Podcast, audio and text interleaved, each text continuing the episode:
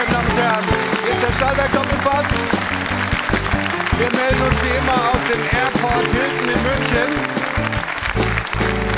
und haben jede Menge zu besprechen. Es ist äh, Länderspielpause, die Bundesliga pausiert, aber natürlich hat der Auftritt der deutschen Fußballnationalmannschaft gestern in Berlin gegen die Türkei, die Heimniederlage 2 zu 3, viel Diskussionsstoff ergeben. Es ist die erste Niederlage unter Julian Nagelsmann. Er ist mit einem Sieg gestartet, dann gab es ein Unentschieden, jetzt die Niederlage.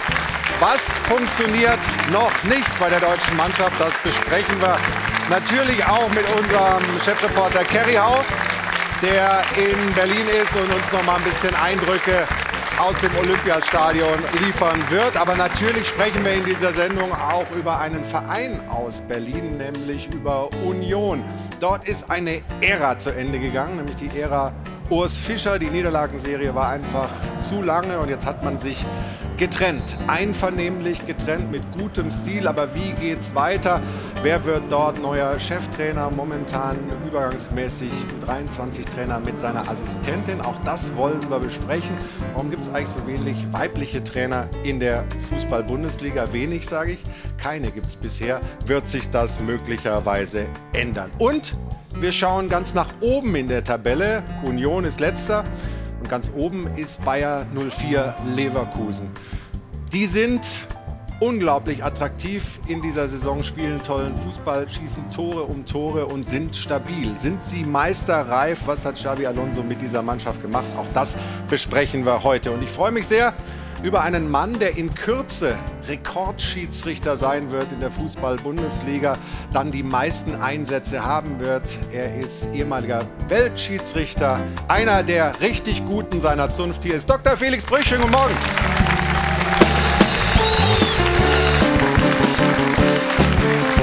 Hajo von anderen Band ist natürlich auch am Start heute.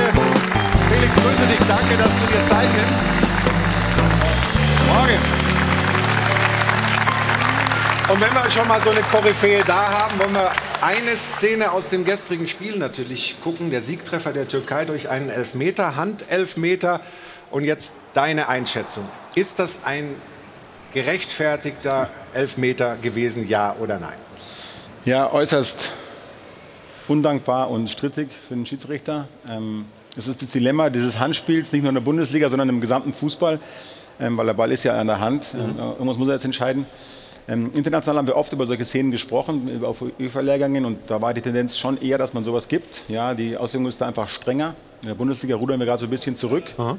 Aber ähm, guck mal auf das, auf das, Standbild. Also was bei uns so die, die das, war was, worüber wir gesprochen haben. Er guckt nicht zum Ball und ist es eine natürliche Handbewegung oder Armbewegung, ja oder nein? Hättest du den gegeben? Ähm, ja, also wie gesagt, in der Bundesliga kann man da zurückrudern. International hätte ich ihn wahrscheinlich auch gegeben. Ähm, dass er zum Ball guckt oder nicht, das zählt nicht, weil er weiß ja, wo der Ball ist. Also das Argument, das kann man entkräften, aber es aber ist, ist sehr doch, natürlich. Aber ist, ist es nicht auch genau. komisch, wenn man sagt, international ist es so und national ist es so, Fußball ist doch Fußball? Ja, genau, aber in, gerade in Südeuropa, also in Italien, ähm, Spanien, Frankreich, auch Türkei, Griechenland, wird einfach Handspiel anders ausgelegt. Da mhm. ist die Macht des Bildes einfach viel stärker als bei uns, wo wir jetzt auch schon langsam auch wieder, Gott sei Dank, auch in diesen Bewegungsablauf reingehen.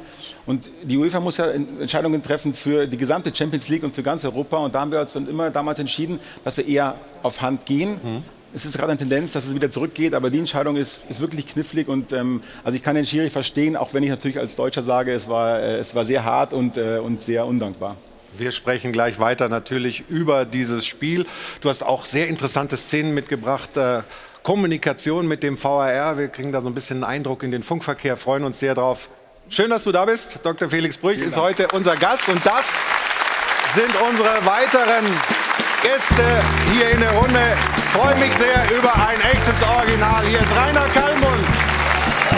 Außerdem Ex-Spielerin, jetzt Trainerin U20 bei der Eintracht bei den Frauen, Julia Simic. Von der ARD Fußballkommentator Tom Bartels. Morgen, Tom. Von Magenta und Sky ist Cedric Pick zu uns gekommen. Grüß dich, Cedric. Und natürlich wie immer hier am Start unser ihr Stefan Effenberg. Ja, das tut ihm immer gut. Das tut ihm immer gut. Und natürlich beschäftigen wir uns zu Beginn dieser Sendung mit der Nationalmannschaft. Und das macht auch meine Kollegin Katharina Kleinfeld mit der Frage der Woche. Schönen guten Morgen, Katharina Kleinfeld. Hallo. Guten Morgen. Morgen. Natürlich wollen wir da ein bisschen mit Ihnen diskutieren. Nicht nur hier in der Runde, sondern Ihre Meinung ist ja auch immer bei uns gefragt. Wir kümmern uns um Julian Nagelsmann. Also Spiel Nummer drei unter ihm, die Heimpremiere in Berlin im Olympiastadion. Am Ende war es aber eine türkische Partynacht. Wir alle wissen, wie es ausgegangen ist und haben gerade schon gehört, wie, Tendenz, wie die Tendenz aussah. Das heißt, einmal ein Sieg, einmal ein Unentschieden und jetzt eben eine Niederlage. Außerdem dazu experimentierfreudig, ja, das war vorher angekündigt worden, aber haben wir alle nicht schlecht geguckt. Ne? Kai Havertz als Offensivspieler auf der linken Außenverteidigerposition und die Gegentore, die waren auch im Vorfeld ein großes Thema. Wollte er daran arbeiten, der Bundestrainer, das auch ein bisschen in den Griff kriegen, aber es bleibt ein Dauerthema. In diesen drei Spielen unter ihm sechs Gegentore. Insgesamt die deutsche Nationalmannschaft seit März, seit dem Sieg gegen Peru übrigens auch nicht mehr gegentorlos geblieben. Also unsere Frage an Sie, um eben mitzudiskutieren, lautet deshalb, kann Julian Nagelsmann die Probleme noch rechtzeitig vor der Heim-EM lösen? Ihre Antwortmöglichkeiten einmal ja, Sie haben Vertrauen in ihn. Deutschland wird bei der Heim-EM eine gute Rolle spielen oder nein, die Probleme sind so nicht einfach zu beheben. Rufen Sie durch unter der 01379 011 011 am Dopafon oder machen Sie mit auf sport1.de. Also uns interessiert, wie optimistisch bleiben Sie trotz dieser Niederlage gegen die Türkei? Und wir wollen uns das anschauen. Sieben Monate vor der Europameisterschaft ist noch jede Menge Arbeit.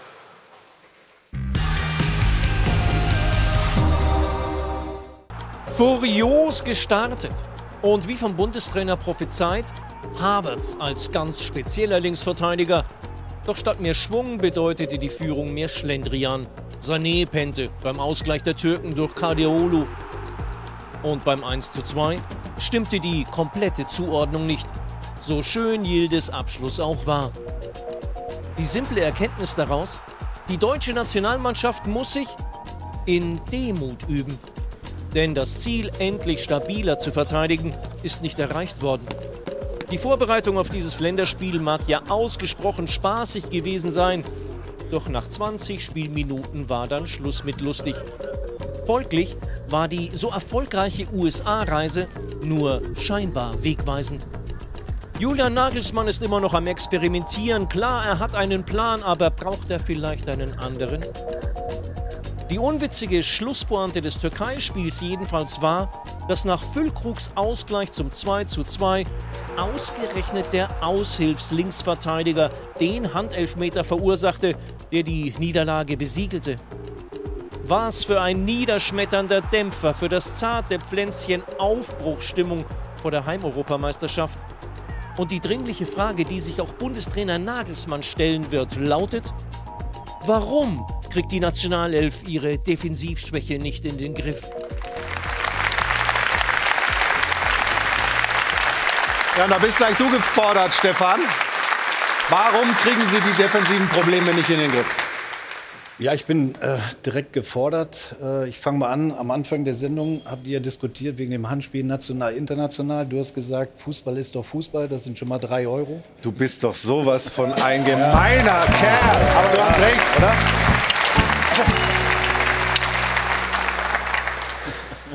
Jetzt zurück zu der Frage. Ja. Das ist eine große Baustelle. Also erst nicht erst seit dem Spiel gestern gegen die Türkei, sondern schon die letzten Jahre mehr oder weniger. Es gibt Abstimmungsprobleme, wo wir nachher noch drauf eingehen, vor allem bei den Gegentoren von den Türken. Das erste und das zweite ähm, werden wir dann noch im Detail erläutern. Aber ich glaube, dass insgesamt diese, diese Abstände dann auch nicht passen. Also zwischen Abwehr, Mittelfeld, Mittelfeld, Sturm. Die Abstände sind zu groß, dadurch bekommen sie keinen Zugriff, äh, kommen nicht in die Zweikämpfe rein. Und vielleicht ist es aber auch so, dass eine gewisse Qualität dann fehlt. Hat das was mit der Taktik zu tun aus deiner Sicht, Tom, die zum Beispiel Julian Nagelsmann gestern gewählt hat? Können wir vielleicht nachher darauf eingehen. Ich glaube, der, das Grundproblem hat Nagelsmann hier, es hat ihn ja offensichtlich richtig geärgert und gestört, war Leidenschaft, war fehlende Emotionen. Irgendwie wurde der Haken schon wieder nach dem 1 zu 0 gemacht und man fragt sich, mit welcher Berechtigung. Dass die Mannschaft jetzt erstmal über Monate nachweisen muss, dass sie auf einem Level spielen kann, das äh, wollen wir alle sehen. Das muss sich die Mannschaft auch selbst beweisen. Deswegen verstehe ich das nicht, dass man nach dem 1-0 fast aufgehört hat. Also gegen die Türkei kann man, glaube ich, von der deutschen Mannschaft schon erwarten, die ja auch nicht in der Top-Besetzung gespielt hat, dass man dominanter spielt. Und das war gestern nach dem 1-0 nicht mehr zu sehen. Und dann kommen irgendwann natürlich auch die Qualitäten der Türken zu, äh, raus. Und das äh, hat sich dann bitter in den beiden Gegentoren gezeigt. Ja. Hast du eine Erklärung, Julia, dafür, dass, dass man nach 20 Minuten so ein bisschen den Modus verändert hat? Ja, der Modus ist ja in dem Sinne gleich geblieben, dass man, ich hätte mir gewünscht, dass sie den Modus mal verändern, dass sie in diesem Spiel, was sie gut begonnen haben, diese ersten 10, 15 Minuten, wo sie ja unheimlich viele Lücken, unheimlich viele Räume bei den Türken auch gefunden haben, dann halt nicht mehr gefunden haben und dass man dann auch mal was verändert, dass man dann sagt, okay, man hat viele fußballerisch starke Spieler, in, in, gerade in der, auch in, in, den hinteren Reihen in der Mannschaft, aber dass man dann auch mal wieder sagt, okay, jetzt hat es drei oder viermal nicht geklappt, jetzt schlagen wir halt auch mal wieder den Ball nach vorne, haben mit Flug einen Zielspieler, haben dann aber auch Spieler drumherum, die die zweiten, dritten Bälle einsammeln können und dass man auch wieder diese Leichtigkeit nach vorne entfalten kann, wenn es mhm. eben einfach mal nicht mehr nicht mehr funktioniert durchgängig. Kalli, ist es eine Frage so dieser, dieser Emotionalität oder ist es auch eine Qualitätsfrage aus deiner Sicht? Beides, beides muss man sagen. Qualität und auch die Emotionen. Ich meine, wenn ich in Berlin spiele, weiß ich, wie viele Berliner da leben. Es ist ungefähr 200, 300.000 mit Türken türkischen Wurzeln, ja? waren in Berlin. Das muss man sich mal vorstellen, äh, die da auch ihre Mannschaft unterstützen wollten. Es war ja eigentlich ideal, wir fingen gut an, nicht nur 1 zu 0, ein 2-0 wäre durchaus möglich gewesen. Dann kommen wir wieder zu der taktischen, mannschaftlichen Disziplin. Und ich habe gerade in der letzten Woche mit meinem Podcast, Tobi Holtkamp und Matze Knob, wer ist der Spieler der Woche? Und ich denke, da mir Marsch, normal ist ja immer der Kane oder der Musiala oder von Bayer Leverkusen. Florian Wirtz oder Grimaldo. Da sage ich, Mensch, den habe ich jetzt häufig kritisiert, der Sané, den nehme ich in dieser Woche mhm. zur, ja, zum Spieler der Woche, weil er wirklich hervorragend gespielt hat, auch bei Bayern München. Er ist mit individuell an dem Tor schuld. Das trifft auch andere zu. Da sage ich, Junge, bist muss der Wecker klingeln. Der steht da frei, das muss ich, ist doch ganz einfach. Da machst du einen Jugendspieler zu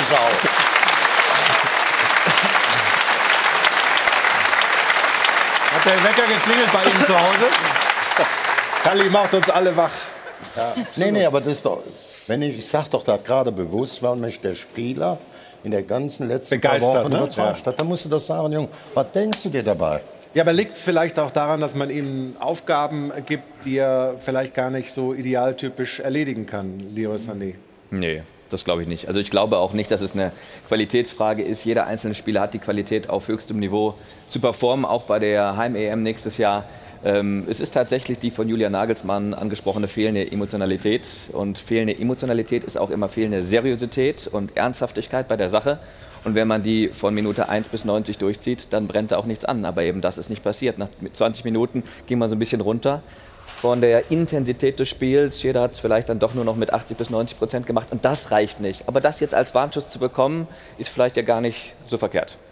Aber ist das ein Warnschuss, Stefan, oder ist die Euphorie, die man sich vielleicht auch so ein bisschen herbeigeredet hat, herbeifantasiert hat, nicht jetzt einfach schon wieder weg? Ich habe gestern das Spiel gesehen nach dem Spiel habe ich den Fernseher ausgemacht und bin direkt eingeschlafen. Früher hatte ich. aber nicht während des Spiels, Nein, ja? aber okay, immerhin. Früher hat mich das mehr beschäftigt und, und ähm, mittlerweile müssen wir einfach uns damit abfinden, dass die deutsche Mannschaft, und das ist ja nicht erst seit gestern, auch die Länderspiele unter Nagelsmann, die ersten zwei gegen Amerika oder gegen Mexiko, Mexiko wir haben sie zum bisschen zu gut geredet. Das war in Ordnung, es war okay, das war eine okay Leistung. Und gestern sehe ich das gar nicht so als Rückschlag, weil ich habe auch nicht mehr erwartet. Es ist einfach so, dass die deutsche Mannschaft, wenn sie gegen die du Türken... Du erwartest nicht, dass sie zu Hause gegen die Türkei gewinnen? Ja, Entschuldigung, also die Türken sind ja nicht schlecht. Die haben gestern acht Leute gewechselt zum letzten Spiel bei der EM-Quali. Das darf man mal nicht vergessen. Ich will jetzt nicht von B11 sprechen, weil sie nach wie vor ein hohes äh, Potenzial haben.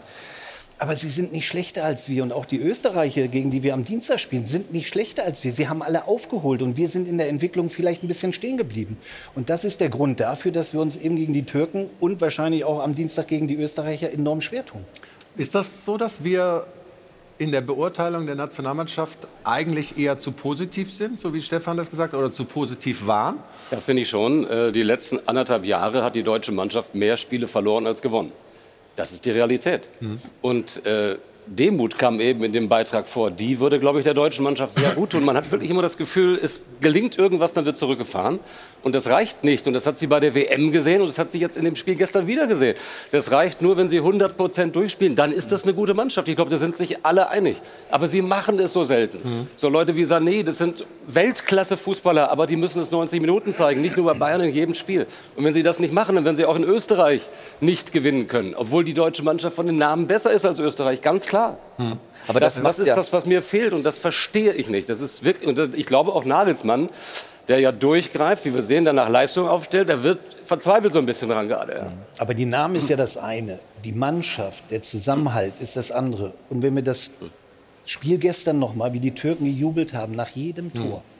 Also da hast du ja gedacht, die haben was Großes gewonnen. Das war irgendein Finale, was gespielt wurde. Da siehst du, dass die das leben als Team. Die ganze Ersatzbank kommt auf den Platz. Also das ist eine andere Darstellung als die deutsche Nationalmannschaft. Das ist so. So war es bei der WM auch, bei Marokko, bei Argentinien, bei vielen Mannschaften. Aber man muss trotzdem fairerweise sagen, bei Spanien ist es so auch nie gewesen. Ja? Deswegen, man darf es wahrscheinlich auch nicht zu populistisch sehen. Aber es ist ein Grund und das ist diese fehlende Emotionalität. Ja. Aber trotzdem, ich finde es so hochinteressant, wenn wir eigentlich feststellen, wir reden uns oder ja, das ein bisschen zu schön, wir gucken zu positiv drauf. Gestern hat Julian Nagelsmann in der Pressekonferenz einen ganz anderen Eindruck wiedergegeben. Er sieht eigentlich zu viele negative Äußerungen. Ich finde, wir können jetzt wieder anfangen, alles schwarz zu malen und äh, alles sch schlecht zu sehen. Das ist, können wir machen. Da werden wir aber nicht weiterkommen als Fußballnation. Sondern müssen schon versuchen, äh, natürlich klar zu analysieren. Ich glaube, das habe ich gemacht, wenn ihr mir gut zugehört habt. Müssen aber auch uns bewusst sein, dass wir heute wieder 800-prozentige Chancen hatten. Und ich wiederhole mich, wenn wir, glaube ich, in den ersten zwölf Minuten die 200-prozentigen, die wir neben dem Tor noch hatten, nutzen, dann geht das Spiel ganz sicher anders aus. Das ist für mich eher ein Entwicklungsschritt, dass wir das mit der letzten Konsequenz machen, um die Spiele früher zuzumachen, anstatt einen Spalt zu lassen, wo ein Gegner nochmal durchgehen kann, äh, mit einer guten Emotion. Aber ich bin weit davon weg, jetzt alles negativ zu sehen. Euch obliegt es, äh, das ist eure freie Entscheidung, aber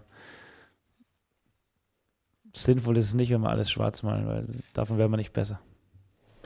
Ja, also ich bin da komplett bei äh, Julian Nagelsmann, weil die Frage ist ja immer, kannst du es nicht besser oder machst du es gerade nicht besser? Und die Hoffnung für die EM sollte ja geben, dass wir es nicht besser machen, aber wir könnten. So, und jetzt ist ja seine Aufgabe, aus diesem Konstrukt von individuell Weltklasse-Spielern eine Mannschaft zu formen, die es dann auch besser macht. Weil das Können, wie gesagt, ist ja da. Ansonsten hätte man ein Problem. Und da muss man einfach dem Bundestrainer vertrauen, dass er das bis äh, Mitte nächsten Jahres hinbekommt. Aber wenn wir die letzten Turniere sehen, die letzten Länderspiele sehen, du hast es ja gesagt, wie lange das her ist, äh, dass die deutsche Mannschaft äh, Spiele gewonnen hat, wie wenige sie gewinnen eigentlich im Vergleich äh, in der Gesamtbilanz, dann ist ja die Frage, ob du recht hast mit deiner Beobachtung, wir können es. Das ist, wie hast du den Nagelsmann gesehen? Ich glaube, du bist nicht ganz so auf seiner Also wenn Seite. du sagst, bei, dem, bei der PK von Nagelsmann gibst du ihm zu 100 Prozent recht, dann muss ich sagen, dann erklär mir mal, wo die 800-prozentigen Torchancen waren. Die habe ich jetzt nicht so gesehen. Also da waren Nee, vielleicht nee. ein, zwei dabei. Es geht ja nicht darum, dass das Fehl nicht, Warte, Spiel nicht stopp. sehr fehlerhaft war. Und wenn, wenn er in der PK, dann sollte man auch nicht vergessen, dass die Türken sehr wohl auch die Möglichkeit, also eigentlich hätte das Spiel 5 zu 4 ausgehen müssen, nach den Torchancen zu rechnen. Dann malen wir ja auch nicht alle schwarz. Also wir reden ja nur darüber oder geben unsere Expertise ab über das, was dort passiert auf dem Platz. Und dementsprechend schätzen wir das ja ein. Das tust du, das ist dein Job, das ist mein Job, das ist unser aller Job. Ähm, und wenn ein Trainer in der PK sagt, wir haben 1-0 geführt, natürlich muss Sané das zweite machen. Durch den, mit, ne, mit dem Superpass von Kimmich, wo er blank steht vor dem Torwart, hat andere Optionen gehabt, hat er aber nicht gemacht. Das solltest du aber als Trainer in einer PK nach dem Spiel nicht sagen. Hätten wir das gemacht und wäre das passiert, dann wären wir als äh, äh, Gewinner vom Platz gegangen. Nein, seid ihr nicht. Ihr habt das Spiel 3-2 verloren und in meinen Augen auch verdient verloren. Das ist meine persönliche Meinung. Deswegen sind die Worte von Nagelsmann so für mich nicht na, 100% nachvollziehbar. Ich glaube, ergänzend dazu, sorry, ähm, ist, ist, ich finde den Ansatz von Julian Nagelsmann ja erstmal aber auch richtig, dass er sagt, er haut da jetzt nicht voll drauf. Dafür sind wir irgendwie Ja. da oder dass wir kritisch draufschauen. Das sind dann die Experten und die negativen Äußerungen können nicht von ihm kommen. Gerade nicht in der Phase. Jetzt aktuell gilt es diese Mannschaft aufzubauen. Diese Mannschaft strotzt ganz sicher nicht vor Selbstbewusstsein, das weiß man seit einer Weile. Und die Mannschaft, der muss man diesen Glauben implementieren mit Basics, mit wenig Experimenten aus meiner Sicht, mit Dingen, die funktionieren, die schnell funktionieren. Und ich glaube auch nicht, dass Defensivverhalten nur Kopfsache ist und nur Seriosität verlangt, sondern ich finde es auch eine Typenfrage. Also ich glaube, Leroy Sané wird sich nicht anfreunden können, auf der Schiene rechts zu spielen und viele Wege in den eigenen 16er zu machen. Ich, bei, Ka ha bei Kai Havertz war die Rolle, glaube ich, noch mal ein bisschen anders, war ein bisschen asymmetrisch vielleicht aufgeteilt, aber ich glaube, man muss schon die richtigen Spieler auf den richtigen Positionen finden und dann kommt auch die Emotionalität. Dann kommt dieser Glaube, dann, kommt, dann macht es ja auch mehr Spaß. Wenn du immer hinten links hättest spielen müssen, hätte es dir vielleicht auch nicht Spaß gemacht. Aber Ja. wenn du in der, auf, dem richtigen, auf der richtigen Position, auf dem Platz dich wiederfindest, da macht es automatisch Aber Spaß. er hat, Trotzdem, ja, ich er, darf- darf ich er hat ja was ganz Entscheidendes, Negatives gesagt. Mir hat die Emotionalität bei den Spielern gefehlt. Das ist ja negativ. Das wollte ich gerade sagen. Und wenn du sagt das ja nicht selbst. an den Tag legst, in so einem Länderspiel in Berlin, wo das Finale stattfindet gegen die Türken, dann tut es mir leid. Also, 72.000 Zuschauer. Ich meine, also wenn, wenn du da nicht, Ja. selbst wenn du Linksverteidiger spielen musst als Stefan Effenberg, wenn du da nicht äh, emotional bist, dann verstehe ich es auch nicht mehr. Flo, und davon ist äh, Julian Nagelsmann selbst enttäuscht. Das Ja. war ihm im Interview gestern bei euch anzumerken, aber dass er die Mannschaft jetzt äh, schützt, weil natürlich klar ist, was sich da wieder zusammenbraut, das braucht man jetzt nicht schon wieder. Und Ja, er hat ja letztlich im Ansatz auch recht. Man darf jetzt nicht, es gab genug gute Ansätze auch in dem Spiel. Es gab auch Leute, die gut gespielt haben für mich. Florian Wirtz hat für mich zum Beispiel gut gespielt. Nicht nur, weil er das Tor vorbereitet, aber es gibt auch andere, die das gut gemacht haben. Und das ist jetzt seine, ja, sein Aber- Ziel, dass er die Leute wieder aufbaut. Ja. Aber ich, ich, ich würde diese Aussage in der Pressekonferenz besser verstehen, wenn sie 3-1 gewinnen und wir suchen das Haar in der Suppe und reden über das Gegentor oder über die zwei Chancen. Der, aber sie haben halt zu Hause verloren. Dass da auch negative Fragen mal kommen und kritische Fragen in der Pressekonferenz halte ich für relativ normal. Aber wir gucken mal rein, weil defensive Stabilität war das große Thema vorher. Und wenn du dann drei Tore kriegst, dann muss man ja einfach konstatieren, dann war das offensichtlich zumindest nicht optimal umgesetzt. Stefan, wir haben ein Standbild, mit dem wir mal anfangen, vor dem 1 zu 1 der türkischen Mannschaft. Und jetzt geht es uns und dir, glaube ich, darum zu erklären, wo und wie sind wir gestaffelt, wo stehen unsere Sechser und was, sind, was ist die Fehlerkette. Bitte Genau, wir, wir sehen ja jetzt die rechte Seite der Deutschen. Also hier schon mal die Frage, warum steht äh, Kimmich vorne rechts in der vordersten Linie? Weil du weißt ja, dass die Türken gleich äh, den langen Ball spielen. Warum steht er auf der Position? Das ist übrigens die Position eigentlich von Sané. Da müsste eigentlich Sané sein. Jetzt kommen wir gleich, wenn das Bild läuft, bitte noch nicht ins Mittelfeld, wo dann Henrich steht. Der steht auf der Position von Kimmich. Also das ist schon mal komplett verkehrt. Und Sané spielt auf der Position von Henrichs. Also ist ja schon bei der Grundordnung was komplett falsch. Nämlich Position. Kimmich vorne, wo Sané sein muss. Henrichs auf der von Kimmich. Äh, und, und Sané auf der rechten Verteidigerposition. Das kann nicht sein bei der Spieleröffnung von den Türken. und Das Stefan, ehrlicherweise, je- jeder sieht jetzt, kommt gleich der lange Ball, ne? Genau, jetzt Kimmichs Gegenspieler steht im Prinzip rechts von ihm. Ja, auf den hat er meistens geschaut. Deswegen steht er jetzt gar nicht so falsch. Aber ich finde, dass Hendricks da komplett unnötig rausrückt. Aber Also muss klar- er ja, weil Kimmich da Ja, vorne aber nee, steht. er muss gar nicht rausrücken. Das hat übrigens auch aber Nagelsmann gestern noch gesagt. laufen. Er muss aber, gar nicht vorgehen. Also ich widerspreche dir Stefan, selten, alles, aber lass uns das angucken. Lass uns angucken. Und ich mag dich auch sehr. Guck mal, jetzt halten sie schon Händchen, die beiden hier. Ist das schön. Aber, aber lass mal laufen. Lass mal laufen. Hast du gesehen? Ja, aber guck doch mal, wo, wo Benjamin Hendricks steht. Der, steht. der spielt rechts auf der Seite. Also tut mir leid. Der, Nein, nein, er steht rückt so hoch, der das ist klar, vor auf den Mann. Er kann eigentlich, muss er für mich den Mann von Sané aufnehmen. Aber das ist ja Genau. nur meine bescheidene Ge- Meinung. Genau. Und Ja. dann müsste Sané in der Genau, Position genau. von Kimmich sein und Kimmich im Mittelfeld. Aber er zeigt ihm Ob irgendwie an, der soll Tor da nach rechts gehen. Ja. verhindert hättest, das ist eine andere Geschichte. Darüber können wir auch gerne diskutieren. Aber- aber bei einem, nein, aber die Grundordnung passt nicht. Und da Grundordnung passt nicht. an. Und wir müssen ja vielleicht auch generell mal darüber reden, warum Kimmich die ganze Zeit auf der 6 spielt. Ich glaube, da sind wir uns vielleicht nicht komplett einig, aber das wirft schon Fragezeichen auf, warum er nicht den Verteidiger spielt, wo wir ihn vielleicht dann tendenziell eher sehen, sondern auf der 6, wo er das Spiel langsamer macht. Das ist ja die, die Antwort, die ja Julian Ma- Nagelsmann ja schon gegeben hat. Er hat es ja vorher schon Sechser. gesagt, das ist Ja. ein Mittelfeldspieler und so sieht er ihn auch. Wie, wie hast du das gesehen bei, diesem, bei dieser Szene? Bist du da bei Tom oder so. bei Stefan? Ich bin da unabhängig guck. davon, ja, unabhängig davon, Du wer musst ja auswählen, ist. mit wem du dich äh, Ja, ich, anlegst. ich, ich überlege noch. Aber unabhängig davon, wer wo steht, gilt es in dem Moment, folgende Jobs zu erledigen. Einmal, wenn kein Druck auf dem Ball ist, gilt es zu fallen als Kette. Und nicht einen komplett auf der, ist ja nicht mal ganz außen, ist ja so auf einer Halb, Halbspur, ähm, komplett frei zu lau laufen zu lassen in den Raum, wo er direkt mit dem ersten Kontakt torgefährlich wird, halte ich erstmal für sehr bedenklich. Vorne, dass kein Spieler ist, vielleicht auch die, die Marschroute Abwehrpressing, sich weit nach hinten fallen zu lassen. Dann muss allerdings auch die Kette fünf bis acht Meter weiter hinten stehen, weil diese Räume mhm. mit dem freien Fuß, er steht ja schon noch weiter als der Mittelkreis überhaupt zu Ende war, schon fast an der deutschen ähm, Hälfte mit einem freien Fuß einen Ball darüber zu chippen, das würden wir irgendwie auch noch schaffen. Und äh, dass der, dass der gut getimt ist mit einem Lauf, mit einem Stürmer, der den ersten Kontakt diagonal nach vorne nehmen kann, mitnehmen kann, ist natürlich jetzt erstmal individual taktisch ja. Ein ganz grober äh, Fehler von, von ein bis zwei Spielern, die einfach ihren Job in dem Moment nicht erledigen. Wer wo am Ende steht, darüber lässt sich sicher auch noch mal diskutieren. Bist du da dabei bei den taktischen ja, ja, ich höre da gerne zu. Ich sage, ich komme ja aus der Jugend. Ich war auch mal Jugendauswahltrainer. Da hieß es, wenn wir im Ballbesitz sind, denken wir alle offensiv. Und wenn wir nicht im Ballbesitz sind, denken alle zehn mit unterschiedlichen Aufgaben ihre Defensivaufgaben. Und die haben zu, zu erfüllen. Hier ist zwar die Frage, was auch Stefan Kümmerich sagte, wenn er das wieder, wie das die Entstehung, die muss man knallhart analysieren. Dann fängt bei Kimmich an und dann ist die Frage auch richtig, muss der Henrys, bleibt er nicht außen? Ja, das ist einfach. Auch wenn der Henrys da gewesen wäre, dann wäre doch der gar nicht so einfach vorbeigekommen wie in den Sanaya. Aber da wäre vielleicht der Innenmann durchgegangen. Ja, warum ist der Henrys, hat er nicht übernommen? Insgesamt stimmt dann die gesamte Disziplin der Abwehr im taktischen Bereich nicht. Das sind drei, vier Fehler. Die mich Henrich nehme ich noch am weitesten raus, weil er denkt, da oder da.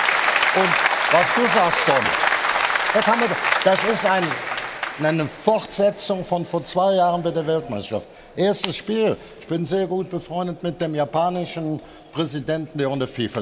Jetzt sag mir, wie der heißt. Dann, wenn, du den Namen rauskriegst, ja. kriegst du von mir drei Euro. Kann ich dir sagen, Kosu Tashima. Ah, ja. Du kannst mir alles erzählen. Ja, aber so ist nicht. Alles du, von der erwarte ich, von der erwarte ich, dass du einen hohen FIFA-Delegierten kennst. Nein, ja. ich hab, der hat am 21. Dezember Geburtstag, ich am 23. Sag den Namen nochmal, ob das der gleiche ist. Das ist schon der Ernst genau der gleiche. Und da haben wir drüber gesprochen nach dem Spiel. Du hast das kommentiert, glaube ich. Ja, da waren wir hoch überlegen. Die hast du gar nicht gesehen im ersten Spiel. Wir haben 70, 80 Prozent Spielanteile, 27 zu 8 oder 9 Torchancen im Eröffnungsspiel. Und es war eigentlich ein größerer Abklatsch, ein enttäuschenderer Abklatsch. Trotzdem hast du das Spiel verloren. Da hat gesagt, Mensch, schön, ich habe Geburtstag, ich freue mich. Aber wie passiert sowas? Ja. Die, ihr habt 70, 80 Prozent Feldanteil, dreimal so viele Torchancen und wir gewinnen das Spiel. Das hat dann etwas mit taktischer Disziplin, auch in diesem Spiel. Du musst dich doch noch am besten erinnern können. Ja, kann Tom, darf, Tom, ich, Tom, Tom, darf, ich, darf ich einen ja, Satz sagen? Ein Satz. Ein Satz. Das war übrigens meiner Ansicht nach das letzte Spiel, wo Kimmich und Gündoğan auf der 6 zusammengespielt haben, bis Gündoğan rauskam. Ja, Nur so viel dazu, dass Kimmich und das Kimmich der Sündenbock ist für alles. Die ganzen Spiele, die danach verloren wurden, haben wir nicht mit, der, äh, mit, mit Kimmich und Gündogan nebeneinander. Aber das Thema wollen wir natürlich auch noch mal vertiefen. Die Rolle von Kimmich und äh, Lothar hat gestern gesagt, die beiden zusammen sieht er eher schwierig, wie das hier in der Runde gesehen wird. Besprechen wir nach einer kurzen Pause. Aber danach, halt, Kali! Danach haben wir übrigens alles verloren und entschieden gegen Spanien und gewonnen das letzte Spiel. Und dann erste war tödlich. Also wir haben jede Menge noch zu besprechen, wollen auch über die Rolle von Thomas Müller sprechen, der gestern gar nicht zum Einsatz kam, obwohl Musiala verletzt war. Er wurde auch nicht eingewechselt. Also es gibt jede Menge zu besprechen nach dieser Niederlage gegen die Türkei. Wir sind gleich wieder zurück hier im Airport Hilton beim Stahlwerk. Doppelpass Kali, trinken ein Schlückchen und dann geht's gleich weiter.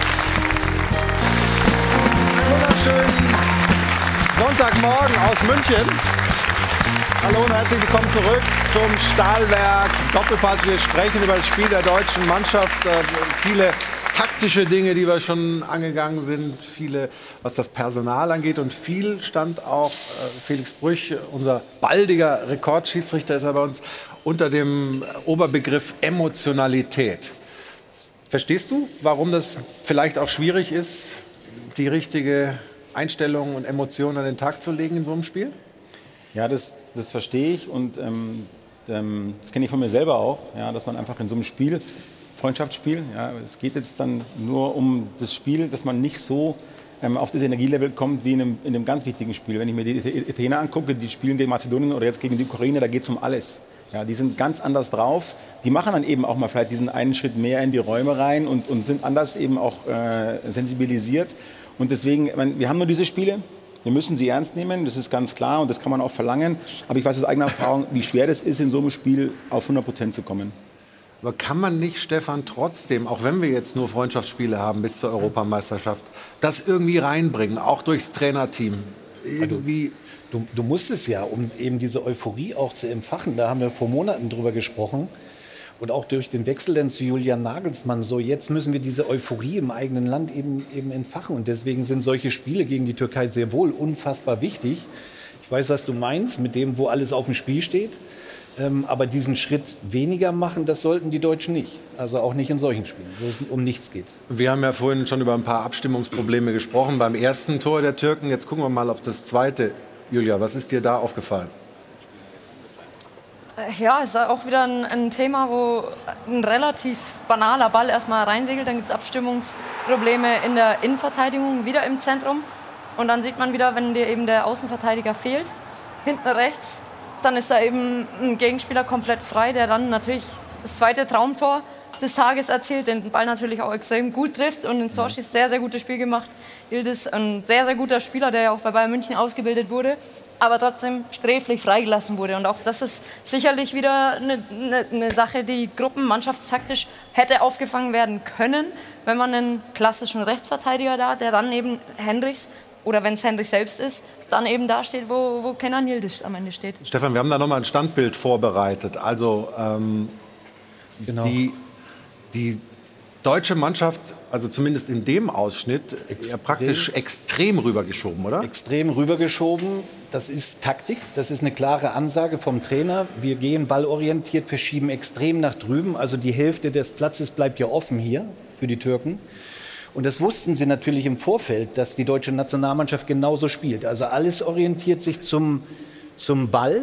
Und deswegen ist die Seite hier offen und deswegen wird der Ball da auch reingespielt. Und das kannst du, wenn du diese Taktik vorgibst, eben dann auch nicht verteidigen. Nun trifft er den natürlich noch perfekt. Ähm, aber das ist eine klare Ansage vom Trainerteam, ganz klar. Ist das, ich habe es vorhin schon mal gesagt, ist das zu kompliziert vielleicht? Also ich meine, Julian Nagelsmann ist ja angetreten, hat in seiner ersten Pressekonferenz gesagt, ich will die Spieler und auch die Mannschaft jetzt nicht überfrachten mit 100 verschiedenen taktischen Ideen. Gestern wirkte das für mich so, aber ich bin jetzt kein Fußballlehrer oder ehemaliger Spieler. Wie hast du es denn gesehen? Ist das äh, schon der Versuch, auch als Trainer was Geniales zu machen? Also Harvards zum Beispiel auf hinten links zu stellen, Tom? Das glaube ich nicht. Nicht, das, nicht was Geniales zu machen. Er hat ja diese Grundphilosophie, dass er die besten Fußballer alle auf dem Platz haben möchte. Deswegen spielt er mit Musiala und Wirtz, was ich für eine super kluge Entscheidung halte. Und jetzt will er auch noch den Kai Havertz irgendwo da, mhm. da reinbringen. Äh, der ist aber jetzt äh, bis auf diesen Elfmeter, klar, kann man natürlich auch sagen, ähm, jemand, der offensiv denkt im Strafraum, vielleicht hätte ein defensiverer Spieler die Hand anders gehalten, den Arm anders gehalten, aber an den beiden anderen Toren ist Havertz nicht schuld. Äh, da ist es eher jeweils die Kette. Hendricks spielt auf der Position, der spielt auf der Position super in der ganzen Saison. Gestern hat es vielleicht auch in der Situation zweimal nicht optimal gemacht. Da stimmt die Kommunikation auch mit den beiden Innenverteidigern davor nicht. Die sind ja drüben viel zu viele, hier zu wenig. Mhm. Aber es ist sehr leicht, gegen Deutschland zu Chancen zu kommen. Das, haben, äh, das ging bei der WM los und eigentlich ist das in allen Spielen danach genauso gewesen. Und äh, hat letztlich mit den Spielern zu tun. Und meiner Ansicht nach, jetzt kann man das nicht auf Nagelsmann schieben. Dann war es bei Löw schon genauso und bei Flick auch. Also irgendwann muss man mal gucken, dass die Spieler dahin kommen, ihre Aufgaben zu erledigen. Ich glaube nicht, dass Nagelsmann das von denen so wollte. Aber man muss auch dazu sagen, ähm, so eine Abwehr steht und fällt ja auch immer so ein Stück weit mit dem Abwehrdirigenten. Und das war nicht nur gestern Antonio Rüdiger. Und allein er hat ein richtig schwaches Spiel gemacht. Also klar, jeder muss seine Aufgabe erfüllen. Jeder weiß auch, was er zu tun hat, wenn er optimal eingestellt ist und mit dem Kopf frisch und wach ist.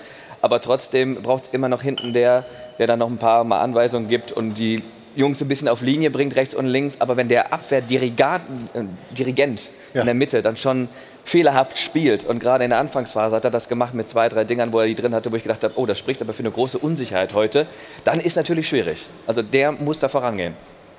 Aber ist es denn nicht so, dass wir alle davon ausgingen, auch nach den ersten Aussagen von Nagelsmann, wir spielen uns jetzt ein, wir finden jetzt eine Formation, wir finden eine Achse. Das ist ja alles nicht so zu sehen gewesen, für mich zumindest. Ist das noch äh, jetzt Erprobungsphase, Stefan? Und ist das okay oder würdest du dir wünschen, dass wir jetzt unser System und auch mehr oder weniger unsere erste Mannschaft finden? Nach so einem Spiel wie gegen die Türkei gibt es ja wieder viele offene Fragen, die beantwortet werden müssen. Ist das überhaupt die richtige Taktik im 4-2-3-1 oder mit der Dreierkette im Spielaufbau? Ist es vielleicht besser zu sagen, wir spielen im 4-1-2-3? Äh, ja, mit dem Sechser eben vor der Abwehr und dann hast du diese zwei freien Plätze äh, auf der Achterposition, die du dann theoretisch Gündogan und Musiala geben kannst, wobei Kimmich denn die Sechs ausfüllt. Das sind so viele Fragen. Also ich bin der Meinung, dass die Nationalmannschaft nach wie vor ganz weit weg davon ist, sich eingespielt zu haben, geschweige denn eine Achse zu haben. Und über diese Achse hat auch Philipp Lahm sich Gedanken gemacht. Der hat uns äh, Folgendes gesagt bei der Vorstellung des neuen Spielballs. Deswegen hält er den da auch so in den Händen. Ich glaube, für die Fans ist es wichtig, dass man eine Mannschaft sieht, eine Einheit auf dem Feld, die leidenschaftlich Fußball spielt und eben, dass man eine Achse, ein Gesicht der Mannschaft sieht. Wer hat die Verantwortung? Wer ist dieser Kern der Mannschaft? Und das ähm, muss sich in den nächsten Monaten herauskristallisieren. Aber auch wieder viele Fragen. ja, aber wer Antwort. ist es? Also, ja. wir, wir, können doch hier mal, wir können doch hier mal äh, diskutieren.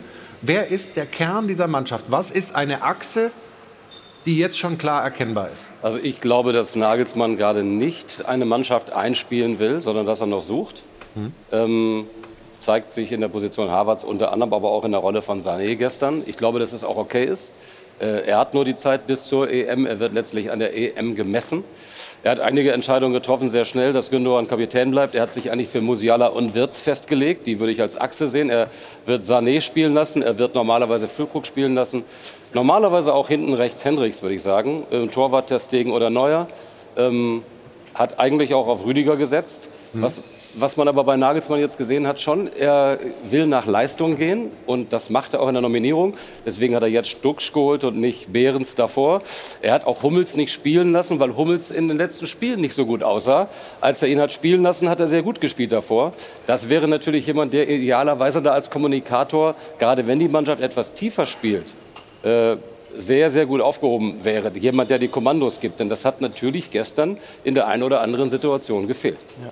Und das ist dann der Ruf nach Führungsspielern, nach Leuten, die das Ganze in die Hand nehmen. Kali, haben wir schon dieses Gesicht, dieses Gerüst, zumindest also die Basis, um die sich also, diese Mannschaft gruppiert?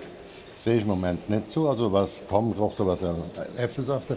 Die Frage ist ja auch, diese, ob du jetzt mit Vierer- oder Dreierkette die Innenverteidiger, da spielt in Leverkusen gut, muss man sagen. Auch Rüdiger in ähm, Spanien. Also alles ist in Ordnung. Aber wenn du jetzt fairerweise sagst, mir ist, wenn ich früher denke an unsere Innenverteidigung, kennst du doch, du warst da für Anführer, Sieg oder Blut am Schuh. Das sehe ich da nicht. Da hänge es nicht Schauspiel angesagt, da hinten sind Zweikämpfe zu gewinnen, da hinten ist Klarheit und äh, ich will gar nichts in Dreiern jetzt da hinten. Es ist mir so ein bei allen, wo ich sage, Mensch, der hat doch mehr drauf. Der Davi spielt er jetzt in Leverkusen, super. Wie spielt der Rüdiger international? Super. Ich halte auch der Süle noch für ein bisschen besser. Aber sie holen das oder fordern das oder nicht im, im Verbund zu zweit oder zu dritt ab. Das ist also eine klare Meinung. Wenn wir jetzt sehen, dass äh, Kai Havertz eigentlich hängende Spitze, offensive Mittelfeld, mit der beste Spieler war, weil er die Chance kriegt, auf einer völlig ungewöhnlichen Position, schießt ein Tor mit dem Elfmeter. Ich weiß, dass ich dich sehr, sehr hoch schätze. Aber wenn ich international bei so einer Aktion, bei dem Elfmeter, jetzt kommt mein deutsches Nationaltrikot raus, dann muss ich sagen, der guckt nicht zum Ball, der springt, der kriegt ihn angeschossen, ohne dass die Hand zum Ball geht. Erstens, zweitens wird weder eine gefährliche Flanke noch ein Torschuss damit verhindert. Der Tor hätte oben Schnee am Ball gehabt. Also könnte ich in so einer Frage auch mal sagen, ich gebe keinen Elfmeter. Also wirklich auch in der Zusammenarbeit. Ne? Und, aber was wollte ich sagen, auch damit, der Harvard spielt eine ungewöhnliche Rolle als großer Star und hat mit am besten gespielt. Auch auf der schwierigen, für ihn doch ungewöhnlichen Rolle. Jetzt holen wir Kinder, guck mal, was hast du da gesehen? Ja, eine andere wäre höchstwahrscheinlich gar nicht da gewesen. Bei den anderen Experten hätten wir vielleicht genäht. Aber der das Muss- ist so eine ich habe jetzt da hingeguckt, weil du ja da, Ja, da, da wäre was. Ja, das ist manchmal schwer zu folgen. muss ich habe es verstanden, Kali. Aber wer, wer ist deine erste Wahl in der Innenverteidigung? Wie, wie, wie, wie siehst du da nach dem Leistungsprinzip momentan so die Rangfolge? Tar. Tar ist die Eins für dich, Für mich. der Beste gerade. Ja, konstant, Ja. sehr, sehr gute Leistung in Leverkusen. Rüdiger sehe ich eher am Wackeln, sehe ich nicht konstant gut. Ähm, Hummels kam verletzt zur Nationalmannschaft oder angeschlagen, sagen wir es mal so, darf man auch nicht vergessen. Ähm, aber da hast du eben dieses Vakuum. Du hast, du hast nicht den, der permanent performt, immer da ist, äh, wenn es drauf ankommt. Ich glaube, auch in der, auf der Sechserposition ist man sich noch nicht so einig. Sind Gündogan und Kimmich wirklich so ähnlich? Passt das überhaupt? Wie verstehen sie sich? Jetzt mal vom Sport weg oder vom Fußball weg. Und wenn das nicht harmoniert, wird es auf dem Feld ja auch nicht wirklich harmonieren. So, es sind viele, viele offene Fragen nach wie vor. Also Es gibt ja Führungsspieler durchaus äh, von ihrer Persönlichkeit, die haben ja gestern nicht gespielt. Hummels saß draußen und auch Thomas Müller saß draußen. Und da hat Katharina ein paar interessante Zahlen rausgesucht zu Thomas Müller. Diesen Satz, Thomas Müller spielt immer, ne? den hat Louis van Gaal geprägt. Ja, Wir kennen den ist ein alle bisschen noch. her. So ein bisschen her, aber mittlerweile muss man den ein bisschen umändern. In, er spielt eigentlich kaum noch. Aber wir wissen alle, er ist eine absolute, eine unbestrittene Führungspersönlichkeit. Äh, Er ist einer der Spieler, der aneckt, der laut ist, der natürlich auch wichtig ist fürs Team. Aber diese äh, Zahlen, die sind eben auch Fakt. 18 Einsätze, wir haben das jetzt mal kumuliert. Also das heißt, die Einsätze bei den Bayern und äh, bei der deutschen Nationalmannschaft zusammengenommen in dieser Saison 23, 24 und davon eben weniger als die Hälfte in der Startelf gestanden. Nur einmal durchgespielt und das ist auch interessant, das war das Spiel im DFB-Pokal gegen Saarbrücken, wo sie rausgeflogen sind. Und die Startelfquote für die Rechenfüchse unter ihnen, äh, die setzt sich dann so zusammen, dass noch drei Einsätze on top kommen, wo er im Kader war, also eben nicht Einsätze, aber drei Spiele on top kommen, wo er im Kader war, aber eben nicht gespielt hat. Und Sie haben gesehen, wie diese Quote sich verändert hat äh, von der Vergangenheit zu dieser Saison. Seine Einsätze auf dem Platz, sie werden also immer geringer, aber wie gesagt, die Wichtigkeit an sich, die ist unbestritten. Die Frage ist nur, was machen wir denn jetzt eigentlich damit? Führungsspieler als Teilzeitkraft, was bedeutet das für Thomas Müller? Wir geben es mal zurück in die Runde. Ja, würde ich gerne mal hier besprechen. Julia, was ist Thomas Müller noch für die deutsche Fußballnationalmannschaft?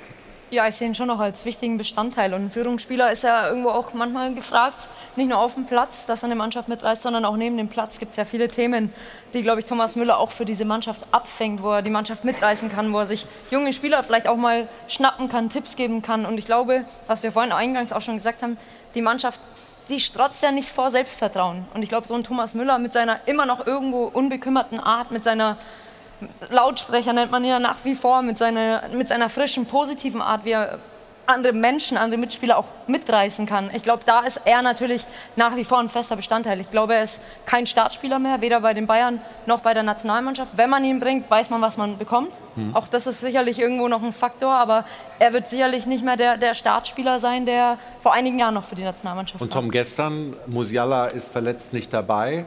Trotzdem ist Müller nicht in der Startelf und auch später wird er nicht eingewechselt, sondern dann kommt ein Duxch. Was heißt das denn? Was ist, was ist Thomas Müller noch? Äh, Ja, wie ja. wichtig ist er noch für Nagelsmann und seine Mannschaft? Ich glaube, sehr wichtig, aber genau wie Julia gesagt hat, nicht als Startspieler. Selbst wenn er das machen würde, wüsste er genau, was er bekommt, wenn er Thomas Müller bringt, entweder von Beginn an oder wenn er reinkommt.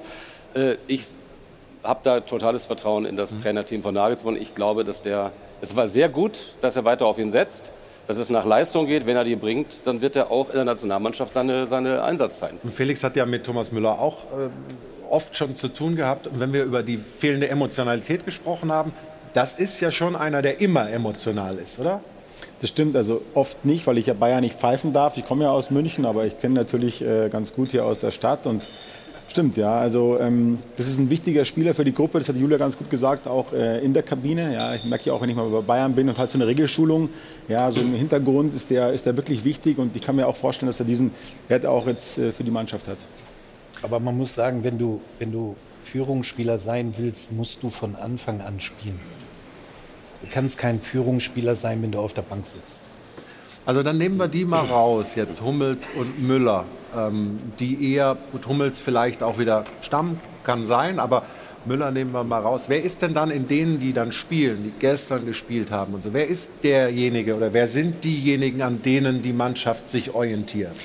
Ich finde ganz klar Ilkay Gundogan. Und als ich gehört habe, äh, Nagelsmann wird Trainer, habe ich gedacht, dann hört das Leiden oder diese, ja, diese Stressbeziehung Nationalmannschaft Gündogan endlich mal auf und er macht ihn zum klaren Chef im Mittelfeld, weil es ist ein unfassbar guter Fußballer, der im Verein äh, permanent auf Topniveau seine Leistung bringt der aber jetzt schon wieder so ein bisschen, ich sag mal, beschnitten wird, dadurch, dass man ihm Kimmich an die Seite stellt. Da nehmen die sich so ein bisschen gegenseitig das Licht. Ich finde, das muss komplett über ihn laufen, das Spiel, dass er seine Qualitäten, die er auf Vereinsebene so gut immer wieder einbringt, dass er die auch in der Nationalmannschaft zum Tragen bringen kann. Und dann macht das auch eine Mannschaft ruhiger.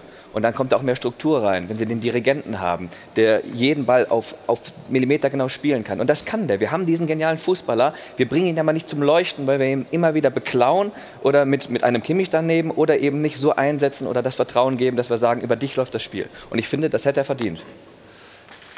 Und wir machen jetzt ganz kurz einen Sprung Richtung zum Spiel am Dienstag. Ähm, wir haben ein paar Hinweise von unserem Sportwettpartner. Da geht es um das Spiel Österreich gegen Deutschland. Und danach sprechen wir weiter über die deutsche Fußballnationalmannschaft. Bitte. Dankeschön. Und wir machen weiter hier in der Runde und wollen die Runde erweitern durch unseren Chefreporter Kerry Hau, den wir begrüßen im windigen Berlin. Hallo Kerry. Guten Morgen. Kerry, du bist noch am Stadion. Wie hast du gestern denn so dieses Thema Ernüchterung wahrgenommen rund um die Mannschaft von Julian Nagelsmann? Ja, es war schon eine brutale Ernüchterung. Man hat sich da viel vorgenommen, auch eben hier das Spiel zu gewinnen. Die Woche war eigentlich auch sehr positiv. Mit vielen Spielern geredet, die auch gelobt haben. Julian Nagelsmann, die Trainingssteuerung, ähm, viele Videositzungen gemacht, im taktischen Bereich gearbeitet und dann eben diese Fehler begangen. Ne? Also ähm, es ist dann nicht aufgegangen, der Plan. Und nach dem Spiel einige Spieler durch den Hintereingang in den Bus rein. Äh, drei Spieler haben bei uns in der Mixzone gesprochen. Normalerweise spricht dann auch mal ein Kapitän, hat er nicht gemacht bei uns, nur bei den Fernsehkollegen, eben direkt nach dem Spiel. Und äh, einer, der sich dann hingestellt hat, wie immer, Thomas Müller. Und der hat keine Minute gespielt. Das ist dann auch bezeichnend als Typ, dass man sich dann eben hinstellt und das versucht zumindest mal einzuordnen, sich auch kritischen Fragen zu stellen. Und da gibt es eben sehr wenige in dieser Mannschaft, die da auch scheinbar Lust drauf haben. Thomas Müller hat es gemacht und äh, hat dann eben auch versucht zu erklären, wie das Ganze eben zustande kam. Hast du das Gefühl, dass sich da einige äh, weggeduckt haben gestern? Ja, tatsächlich im Fernsehen haben ja ein paar gesprochen, auch versucht eben Erklärungen zu geben, aber bei uns in der Mixzone eben nicht. Da waren dann etwa ja, 30, 40 Journalisten, die sich dann schon nochmal gefreut hätten, wenn sich eben ein Ilkay Gundogan zum Beispiel hingestellt hätte, ein Josua Kimmich, um das eben mal zu erklären aus ihrer Sicht, was da für Fehler eben begangen wurden. Ähm, wie gesagt, Wilhelm Nagelsmann hat es ja auch auf der Pressekonferenz gesagt, nicht schwarz malen, das war auch so der Tenor, den er Julian Brandt äh, gewählt hat. Er hat es nicht als Rückschritt gesehen. Vielleicht muss man dann auch einfach mal anerkennen, jetzt aufgrund der ganzen letzten Ergebnisse auch. Es ist vielleicht doch irgendwo eine Frage der Qualität, wenn man gegen Japan dann eben so verliert, äh, gegen die Türkei verliert und sich dann als DFB vielleicht auch gar nicht mal mit äh, den Spielern beschäftigt, die eben dann auch für den DFB spielen können. Yildiz ist, glaube ich, das beste Beispiel. Der wurde nie in den ganzen Jahren, auch in der Jugend, vom DFB kontaktiert, hat bei den Kollegen der Sportbild neulich ein Interview gegeben und ganz klar gesagt, äh, er hätte sich das durchaus schon vorstellen können, mal zumindest mit dem DFB zu reden. Und äh, nach unseren Informationen ist es auch so, dass sogar das Management von Kenan Yildiz Anfang Oktober mal bei DFB nachgefragt hat, wie sieht's denn aus? Äh, können wir zumindest mal ein Gespräch führen? Habt ihr Interesse? Und da kam dann eben nur die Antwort, nee, wir haben kein Interesse. Und gestern macht er dann das Tor und ich glaube, das Tor hat dann auch gezeigt, mit wie viel Entschlossenheit er dann eben äh, zu Werke gegangen ist und da vielleicht auch mal zeigen wollte, okay, habt ihr vielleicht doch einen Fehler gemacht, äh, nicht mal mit mir zu sprechen. Also sicherlich ein Thema, was nicht nur den DFB betrifft, sondern auch den FC Bayern. Wenn ein Spieler im Campus ausgebildet wird und dann äh, ablösefrei zu Juventus Turin geht und jetzt so durchstartet, dann muss man sich natürlich sicherlich auch da die Frage stellen, ob man den Spieler damals richtig eingeschätzt hat. Aber lass uns bei der deutschen Fußballnationalmannschaft bleiben und blicken Richtung Wien. Wie ist das Programm jetzt von Julian Nagelsmann und seiner Mannschaft bis zum Spiel am Dienstagabend? Ja, die Mannschaft ist heute in zwei Gruppen unterwegs. Einmal die Spieler, die natürlich gestern nicht zum Einsatz kamen, die haben Spielersatztraining. Die andere, äh, der andere Teil hält sich einem Hotel äh, fit, macht da ein kleines Training und dann steigt jetzt hier gleich auf dem Gelände noch eine kleine Fanveranstaltung. Da will dann angeblich auch noch Rudi Völler äh, sich zu Wort melden und mal über dieses Spiel gestern noch sprechen. Äh, falls da noch was bei rumkommt, werde ich mich natürlich bei euch melden. Okay, Kerry, dann danke ich dir für die Eindrücke aus Berlin. Liebe Grüße.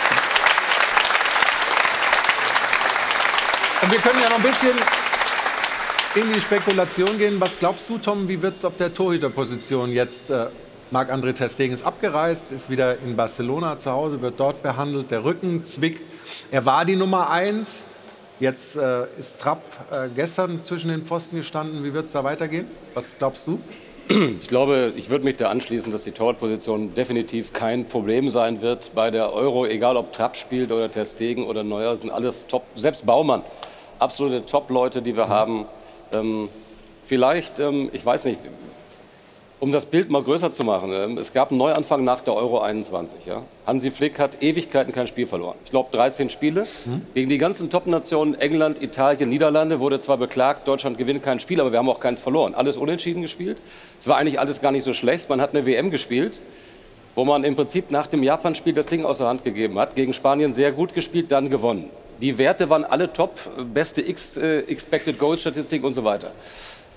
Zum Schluss kann man aber, man hat nicht 100% auf den Platz gebracht, die Einstellung, Leidenschaft, Emotionalität haben uns andere Nationen voraus. Aber seit der WM wird eigentlich nur noch getestet, experimentiert. Alle, wir spielen alle möglichen Leute durch. Ich glaube, man muss auf die elf setzen, für die man sich dann irgendwann entscheidet, die stärken, denen Selbstvertrauen geben und dann alles tiefer hängen mhm. und mit viel mehr Demut in die Spiele gehen. Und dann bin ich immer noch guter Dinge, dass es eine gute EM werden kann. Dann gehen wir damit noch mal in eine Pause. Kommen gleich noch mal zurück zum Thema Nationalmannschaft. Streifen auch noch mal die U21, weil Karim Adeyemi äh, sich entschieden hat, nicht zur U21 zu fahren. Was ist das eigentlich für eine Aussage und ist das die richtige Haltung des Spielers vom BVB? Darüber und über vieles mehr sprechen wir nach einer kurzen Pause hier im Stahlberg Doppelpass. Bis gleich. Willkommen zurück beim Stahlberg Doppelpass. interessante Runde heute und gute Stimmung bei uns in der Runde. Wie immer natürlich auch ein bisschen angeheizt durch unsere Band. Hajo von Hadeln und Band. Und Katharina, ja bitte. Oder?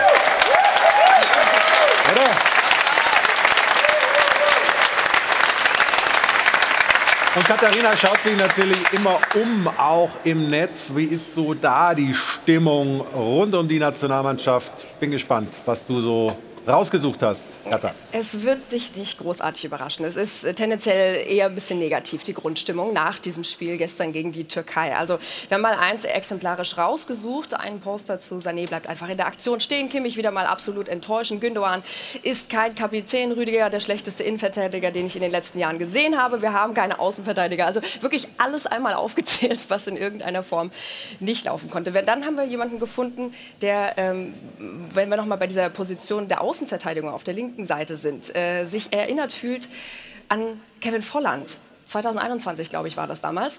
Und hat sich ja auch ein bisschen kreativ ausgelebt, was das hier angeht. Und dann gibt es aber auch jemanden, äh, der da eher ein bisschen positiv gestimmt ist und sagt, hey, ich habe da noch mal eine andere Idee. Ich würde Waldemar Anton, diese Diskussion, die er jetzt auch schon seit längerem immer wieder aufflammt, auch noch mal mit reinwerfen. Den würde ich gerne in der Innenverteidigung sehen, den Stuttgarter.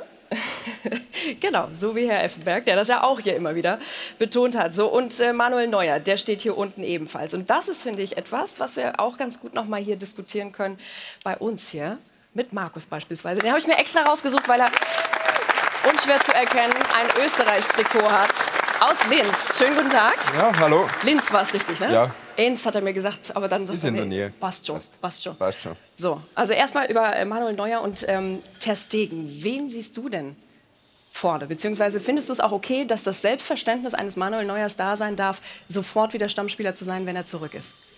Vielleicht setzen wir da jetzt in ein wenig ein negatives Nest, aber ich finde auch, dass der Ter Stegen seine Chance bekommen sollte, weil ich finde, dass der bei Barcelona super Leistungen zeigt und man muss dann auch sehen oder schauen, wie fit der Neuer ist und ob er in Ter Stegen wieder Parole bieten kann.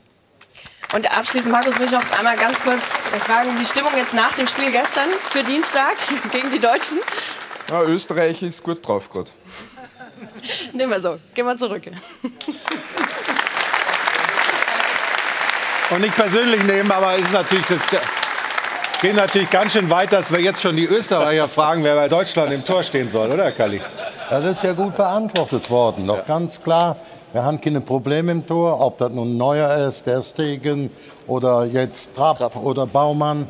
Ähm, für mich gäbe es vielleicht einen kleinen Unterschied, aber ich zweifle auch, dass der das nochmal abrufen kann. Also bei Neuer war natürlich, der hat besser gespielt wie die meisten Liberos. Ich, wir finden kaum einen Liberos, wenn du dich mal so ein Champions League-Finale gegen Paris wieder von hinten nicht nur überragend gehalten hat, sondern wie der die, Spelle, die Bälle schon von hinten rausgespielt hat. Hat er vielleicht einen kleinen Vorsprung, aber manche Torwartproblem. Komm, nächste Frage.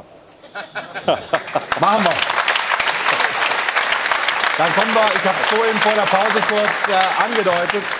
Stefan, Karim Adiemi hat den äh, U21-Einsatz abgesagt. Ähm, Bernd Neuendorf, der DFB-Präsident, hat sich dazu geäußert, fand das nicht so toll. Wie siehst du das denn? Ist das sein gutes Recht zu sagen, ich möchte lieber ja, ja. bei meinem Verein äh, arbeiten oder wenn, wenn jemand ruft, musst du kommen? Wie siehst du es? Wenn, wenn, jemand ruft, musst du kommen, ist ja Quatsch. Also, äh, oder? Weiß ich nicht. Ja. Also es gibt Leute, die sagen, wenn du, wenn du, wenn du zur Nationalmannschaft, auch zur 21-Nationalmannschaft berufen wirst, dann, dann fährst doch, du hin. Das ist anders formuliert jetzt. Ja. Jetzt kann ich auch antworten. Ähm, wenn du wenig Spielzeit hast beim BVB, dann ist das ja ein Geschenk, eigentlich zur U21 zu gehen und dort zu spielen, sich zu präsentieren, Spielzeiten zu bekommen, Rhythmus wieder und so weiter. Genau.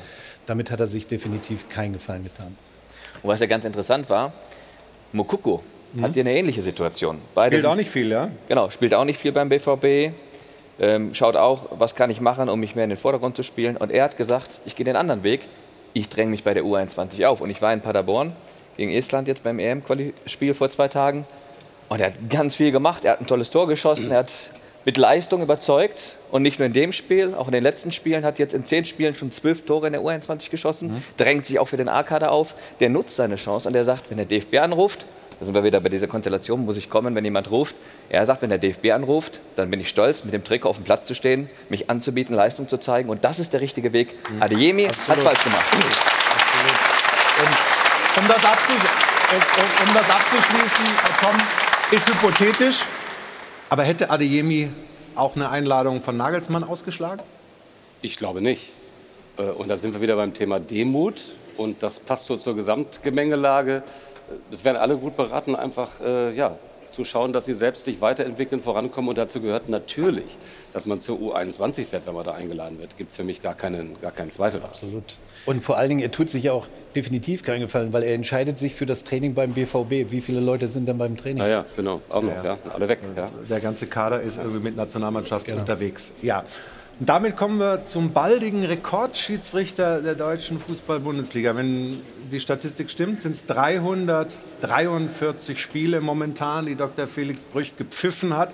In fast 20 Jahren, 19 Jahre sind es, 2004 ging die Karriere los. Und wir wollen mit ihm über die Schiedsrichterei sprechen, aber gucken mal auf eine außergewöhnliche Schiedsrichterkarriere.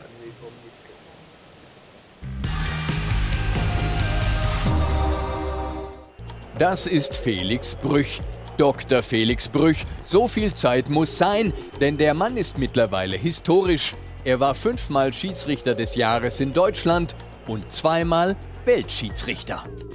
Dr. Felix Brüch ist der deutsche Colina. Schon 2004 leitete er sein erstes Bundesligaspiel. Bis jetzt sind es insgesamt 343. Rekordhalter Wolfgang Stark hat nur noch ein Spiel mehr. Aber Brüch will Starks Rekord nicht nur brechen, sondern pulverisieren. Ein anderer Rekord bleibt ihm vermutlich noch lange. Felix Brüch hat das letzte Phantomtor der Bundesliga-Geschichte gegeben. Auch dem Top-Schiri und promovierten Juristen gelang es 2013 nicht, die Wahrheit über diesen Treffer auf dem Platz zu ermitteln. Brüch pfiff an und entdeckte das Loch im Netz erst, als es zu spät war. Mit dem VAR wäre das nicht passiert. Seit fünf Jahren arbeitet Brüch sowohl mit dem VAR als auch im Kölner Keller als VAR und seine Haltung ist klar und eindeutig. Der Fußball ist durch den Videoschiedsrichter gerechter geworden. Gerechter ja, fehlerfrei mitnichten. Trotzdem kann sich der einstige VAR-Skeptiker Brüch heute nicht mehr vorstellen, ohne VAR zu pfeifen wie lange eigentlich noch? Felix Brüch ist jetzt der Methusalem unter den Bundesliga-Schiedsrichtern. Weil Schiri-Rebell Manuel Gräfe gegen die Altersgrenze vor Gericht zog, darf Brüch jetzt auch mit 48 noch pfeifen. Ab jetzt zählt nur noch die Leistung beim DFB und nicht allein das Geburtsdatum. Da fragen wir, wie lange können Sie eigentlich Ihre Leistung noch bringen, Herr Dr. Brüch?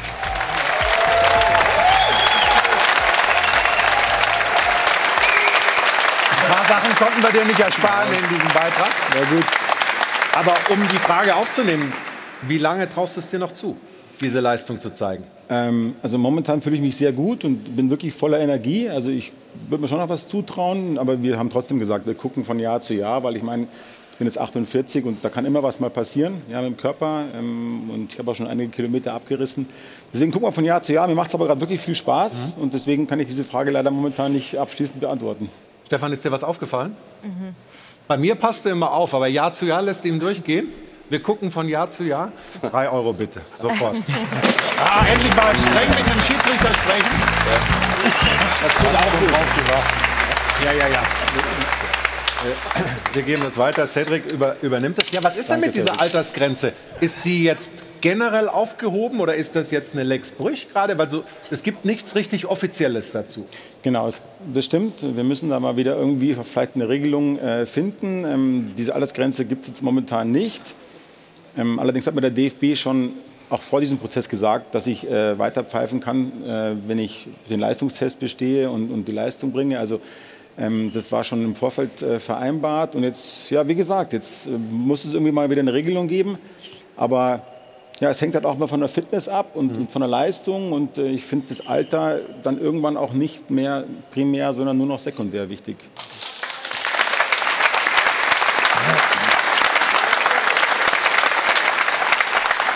Sollte man wahrscheinlich einfach jetzt als Prämisse mal nehmen. Solange die Leistung passt, ist das Alter Völlig wurscht? Finde ich absolut richtig so. Ist ja auch international äh, Standard inzwischen. Und ich habe äh, schon einige Spiele diese Saison mit ihm gehabt. Die Leistung stimmt noch, wenn er das Niveau hält. Ich meine, Erfahrung auf der Schiedsrichterposition ist das A und O.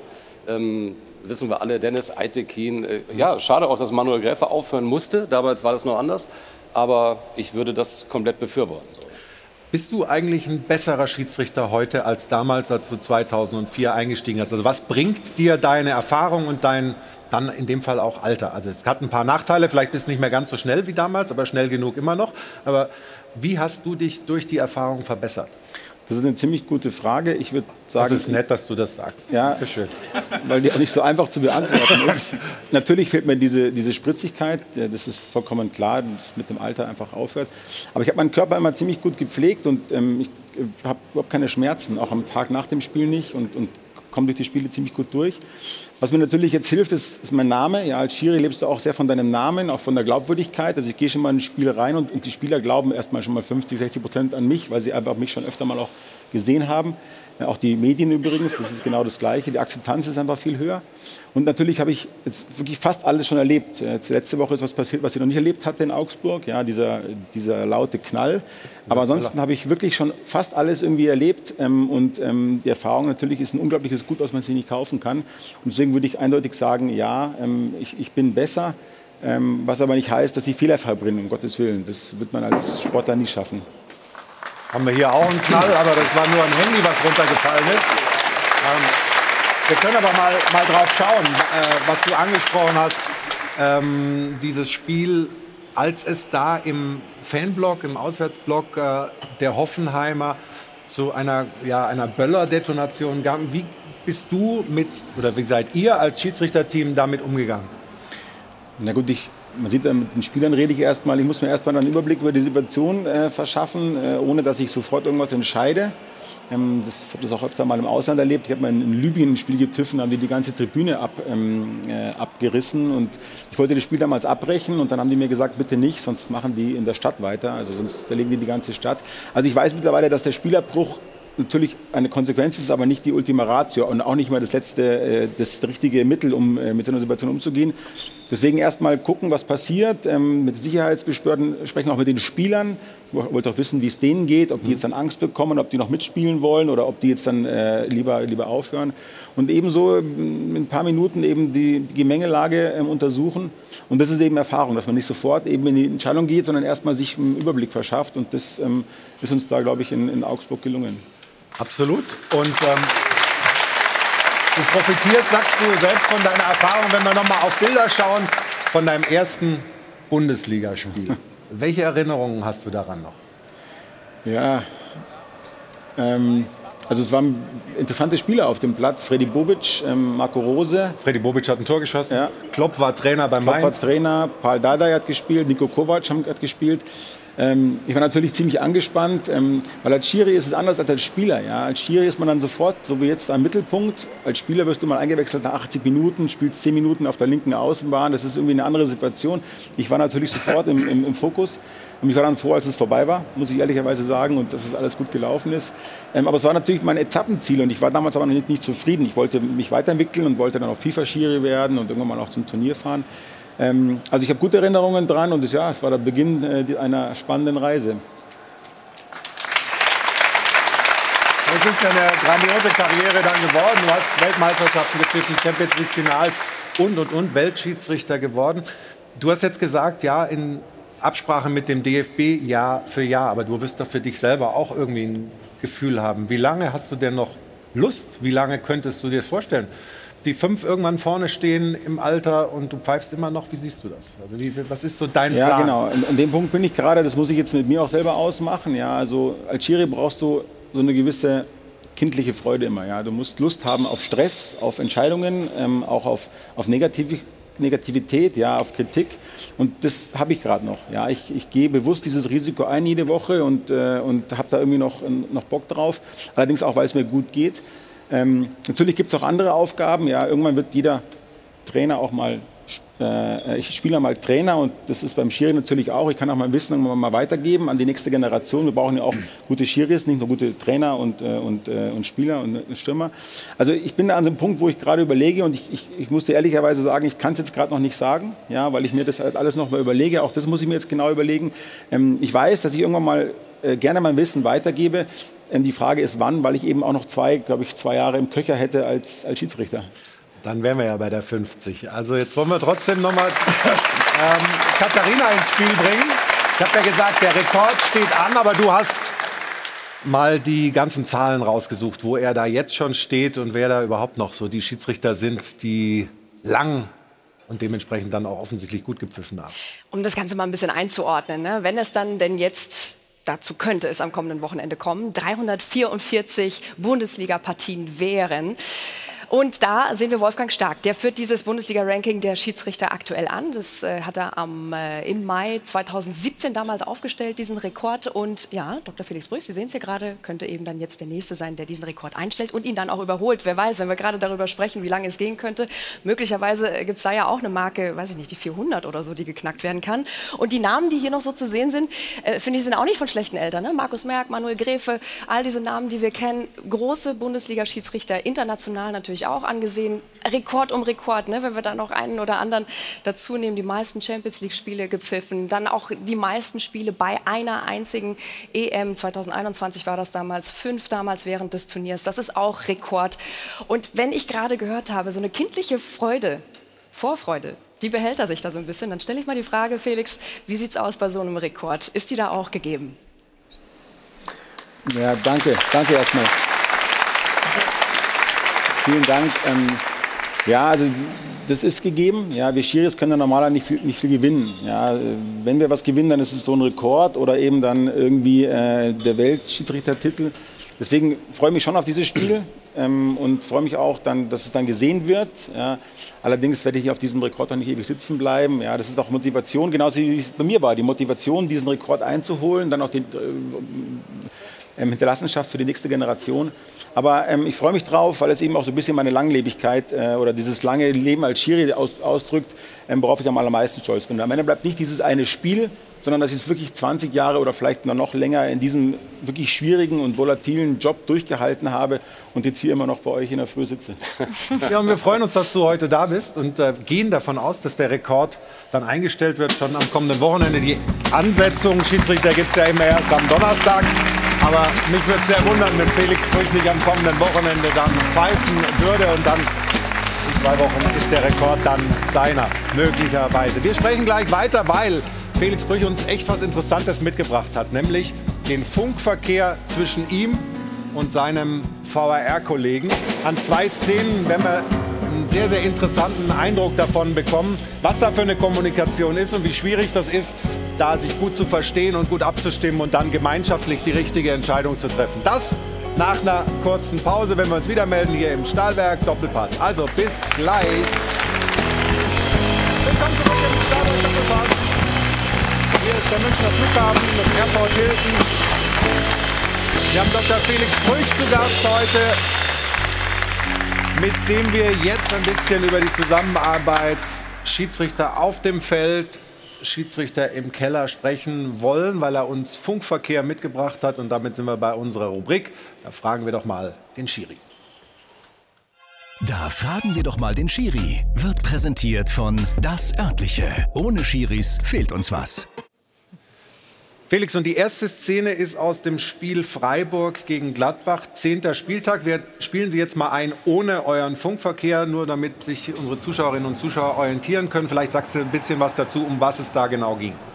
Ja, es war ein Zweikampf im, im Strafraum und ich musste eben auch links gucken auf den äh, Zweikampf äh, bei der Flanke. Und in, währenddessen, zeitgleich, hat Lienhardt im, im, am Elfmeterpunkt äh, Jordan runtergezogen hier. Man sieht, es sind eigentlich zeitgleich zwei, ähm, zwei Kämpfe und ich kann immer, nur auf einen gucken. Ja.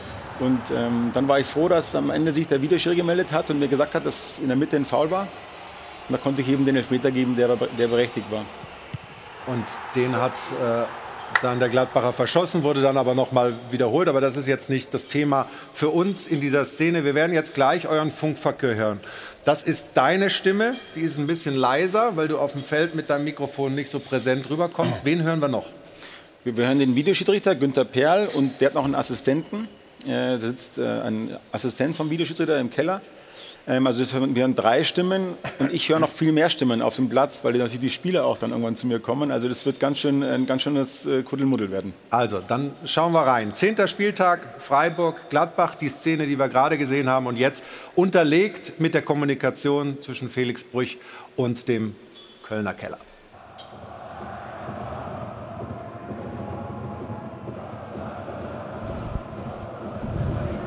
Jetzt. Clean.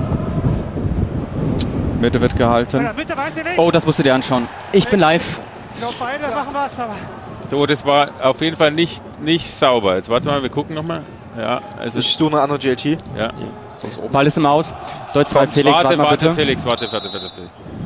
Also. Hier ist es noch besser. So. Warte, Felix.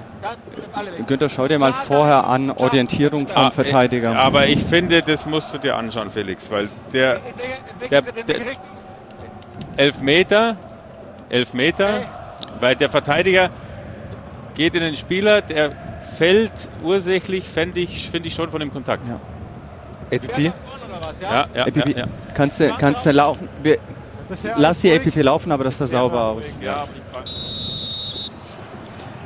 Das ist sauber, sauber, sauber, sauber, sauber. War alles sauber. So, jetzt zeig ihm erstmal das da. Genau. So. Auf der. Nein, nein, erst das andere. Die Und dann das. beide was für mich, aber. Erst das hier. So, ja. Also ein bisschen weiter hinter. Ein bisschen weiter hinter noch. Kommt, mit. wenn er da steht, steht er da. So, jetzt Achtung, Kommt. Felix, jetzt siehst du erstmal das hier. So, und der Gladbacher macht eigentlich nichts. Und jetzt kommt eine GLT. Und genau da kommt der Ball auch hin. Ja, ist richtig. Zeig mir mal die ILT. Macht der Gladbacher? Der macht, der Gladbacher macht nichts. Persönliche Strafe, gelbe Karte reicht. Ja. Das ist richtig. Zeig mir nochmal ganz kurz. Nochmal nach der Ruhe. Ja, geht nur den Mann. 10 Meter. Nummer 3, Nummer drei, persönliche Strafe. sagen? Ja. Ja, Drei. Drei. Drei. Der ist klar, Freunde. Der, der ist klar, Freunde. Nein, nein, nein, eben nicht. Eben nicht. Er ist klar, nochmal drei gelbe Karten. Nee, ich hab's, ich hab das auch gedacht.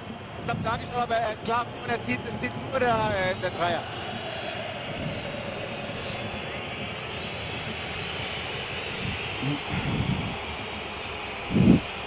So, Prävention.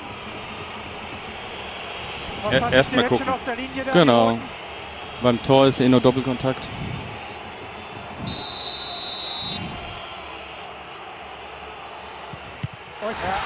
So. Also soweit erstmal der Funk. An eins muss man vielleicht noch sagen, unseren Zuschauerinnen und Zuschauern, die Bilder, die wir da jetzt gezeigt haben dazu, das sind die Fernsehbilder, die Live-Bilder aus dem Ü-Wagen. Eure Kommunikation ist teilweise auch über die Bilder, die deine Videoschiedsrichter in Köln sehen. Die haben andere äh, Bilder zur Verfügung, nur dass man das nochmal aufklärt. Aber das ist ja schon, da ist schon viel los auf dem, auf dem Ohr. Also wie, wie, wie kriegst du das, wie kriegt ihr das gescheit hin? Ja, da ist wirklich viel los am Ohr und das war auch dann damals für uns, als es eingeführt worden ist, natürlich eine ganz Neuerung. Ja, und das ist auch was, was ich in diesen 20 Jahren Bundesliga ähm, spannend fand, immer wieder was Neues äh, zu erleben und erleben zu dürfen. Jetzt ist es wirklich so, am Anfang hatten wir damit große Probleme, weil ja dieses äh, permanent irgendwas am Ohr noch ist. Die Spieler kommen und, und dann noch kommt der Videoschiedsrichter. Jetzt haben wir uns da schon ein bisschen besser daran gewöhnt und trotzdem ist es immer noch wieder ähm, äh, aufs Neue immer kompliziert. Und ich merke ja schon, wenn der Videoschiri sich meldet, ja, jetzt ist irgendwas passiert, ja, jetzt muss ich mal, jetzt muss ich mal äh, näher in dieses Detail eingehen. Was immer wichtig ist, er sollte sich immer erst melden, wenn er sich sicher ist. Deswegen, wir haben ungefähr 20 Kameras in der Bundesliga. Also er muss sich dann schon erstmal 5, 6, 7 äh, Kameras angucken, um auch sicher zu, sagen zu können, du Felix, es lohnt sich rauszugehen. Das könnte wirklich ein Elfmeter werden. Und was da auch noch wichtig ist, letztlich entscheide ich. Also die Mehr, die immer ist, der Videoschiri greift ins Spiel ein und entscheidet nein. Also er gibt mir natürlich dann die zweite Chance, aber ich muss dann letztlich vor dem Fernseher die endgültige Entscheidung treffen, so wie ich es hier auch gemacht habe. Also, was einem sofort auffällt, finde ich, als Günther Perr sich meldet, das sind super erfahrene Leute, die meistens richtig liegen, meistens ein gutes Gefühl haben. Wir sprechen ja oft über das, was schiefgelaufen ist, aber man sieht, wie schnell er ist und wie schnell er weiß, dass da äh, Felix sich das nochmal angucken muss. Und ich glaube, die DFL hat optimiert, was die Auswahl der Zeitlupen angeht, die, die, die Kamerabilder. Das hat man in den ersten äh, Jahren nicht so gut, äh, glaube ich, auf die Reihe bekommen. Heute geht das viel schneller. Es gibt ja bei jedem Live-Spiel, weiß wahrscheinlich nicht jeder, sechs Leute, die nur Zeitlupen machen bei solchen Spielen. Die machen nichts anderes als Zeitlupen aus verschiedenen Kameras zuzuspielen. Und da das richtige Bild zu haben, das ist halt der Schlüssel, weil dann geht es schneller. Und das läuft, glaube ich, jetzt viel besser als zu Beginn. Also Tom, wir haben leider nur zwei Leute, die das machen. Wir haben bloß zwei Operatoren, deswegen haben wir so einen gewissen Nachteil gegenüber diesem äh, Live-Fernsehbild. Und das wollte ich auch noch sagen, in dieser Station sitzen vier Personen, also zwei Schiedsrichter und eben zwei Operatoren. Am Platz sind vier, also wir mittlerweile pfeifen wir zu acht äh, so ein, ein Bundesligaspiel. Ähm, und es hängt wirklich sehr, ab, äh, sehr davon ab, ähm, wie gut der Operator ist. Das hast du gerade richtig gesagt. Und da gab es eben auch schon mal den einen oder anderen äh, Fehler, ja, dass eben die falschen Bilder ähm, auch uns eingespielt worden sind, auf denen wir nicht gut erkennen konnten, war es ein Foul oder war es jetzt Hand oder wie auch immer. Das ist besser geworden, auch eben natürlich über die Übung. Jetzt sechs Jahre lang arbeiten wir daran und die Operatoren werden natürlich auch langsam immer besser. Also hochinteressant, diese exklusiven Einblicke. Und wir haben gleich noch eine zweite Szene, die wir uns anschauen wollen mit dir und mit unseren Zuschauern. Aber vorher ein kurzer Exklusivspot und dann geht es direkt weiter. Da sind wir schon wieder zurück. Zurück beim Stahlwerk Doppelpass, eine kurze Unterbrechung und ein paar Begrifflichkeiten wollte ich mit dir noch klären. Also zum einen heißt es mal GLT. Was ist GLT? Goal Line Technology, also die, ähm, die Kamera, die, wir haben acht Kameras, die die Tore ähm, äh, filmen, um eben dann zu erkennen, ob der Ball auch wirklich die Linie ähm, überschritten hat oder nicht. Und wir können auf diese Kameras auch einzeln zugreifen. Aber das sind keine Bilder, die normalerweise im Fernsehen laufen, oder? Die Korrekt. Die haben nur wir, aber die geben wir dann ans Fernsehen weiter, wenn eben dieses eine Bild ähm, das Entscheidende ist. Und der Stefan hat es mir gerade gesagt während des Spots, man konnte wirklich am allerbesten von oben links erkennen, dass es ein, ähm, äh, ein Elfmeter war. Oben links stehe aber ich nicht und auch mein Assistent nicht. Das heißt, das war am besten von vorne zu erkennen. Und diese Kamera haben nur wir im, im Keller, aber die geben wir natürlich dann auch raus äh, an euch alle, damit ihr das eben auch sehen könnt. Zweite Begrifflichkeit, ich bin live. Was heißt das? Das sagt dann der ähm, Assistent vom Videoschiedsrichter, ähm, weil wenn der Videoschiedsrichter in den Check reingeht, also er prüft jetzt quasi den Elfmeter, läuft das Spiel ja weiter und da kann ja die nächste Szene passieren, ja, ein grobes Foulspiel oder noch ein äh, Handspiel oder es kann dazu führen, dass der Elfmeter dann doch keiner war, aber die nächste Szene war der entscheidende Elfmeter. Also es muss ein weiterer ähm, Schiedsrichter muss das, den Fortgang des Spiels beobachten und das sagt er eben mit Ich bin live. Dann schauen wir eine weitere Szene an. Sechster Spieltag, ähm, gleiches Prozedere. Erstmal die Fernsehbilder, damit Sie sich orientieren können. Bochum gegen Mönchengladbach. Felix, um was ging es da? Da ging es um das 3 zu 1 zu Bochum und es ging darum, ob hier ein Stürmerfoul war und Lucia danach eben das Tor zielt, obwohl er vorher gefault hat. Ähm, es war kein Stürmerfoul. Ähm, ich habe das auch am Platz so entschieden. Also erstmal abseits muss man prüfen. Dann diesen Zweikampf muss man ziemlich genau unter die Lu- Lupe nehmen, weil es ein enger Zweikampf war. Ich gebe dann Tor und dann natürlich prüft der Videoschiedsrichter auch und kommt zum Ergebnis, dass das Tor ähm, berechtigt ist. Das heißt, auch das war ein Beispiel. Also wir prüfen alle Szenen. Ja, es gibt immer wieder mal auch die, die mehr. Das heißt ja, das wurde gar nicht geprüft. Nein, also wenn ein Tor fällt, wird alles geprüft ähm, automatisch und dann wird eben auch dieses Tor bestätigt. Und so hörte sich das dann an mit eurem Original Funkverkehr. Der Videoschiedsrichter war wieder, in dem Fall wieder Günther Perl. Hören wir rein.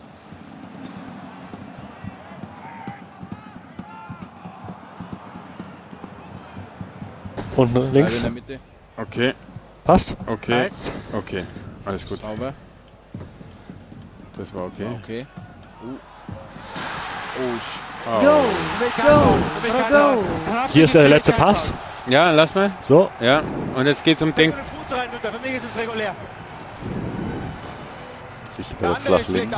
Ja, ja. Machen wir zurück nochmal. Oben, oben links habe ich noch eine reingezogen. Guck dir die nochmal an. Ja, warte schnell. Nee, ist niemals faul, Lucilla, niemals. So, aber ganz kurz Passt. APP nochmal, ganz kurz APP. Dann gehe ich einmal zurück zur LPP. Ja. Das ist. Wart noch, Felix, gell? Ab wo möchtest du die haben? So, ja, ab hier, Ja. ab hier, ab hier. So. Das ist hier einmal, genau. Einmal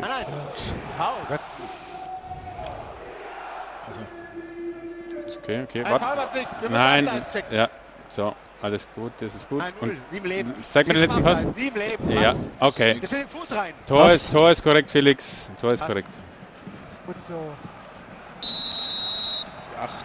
8. 69. 8. So, Leute, jetzt haben wir unser Spiel. So, eins, weit. Keiner. Nein, alles gut. Passt, passt, passt. Wenn er nicht schießt, ist Strafstoß, ne? Hm, ja, da muss er sich aber auch hinlegen, oder? Ja, ist halt, ja, klar. Ja, gut so.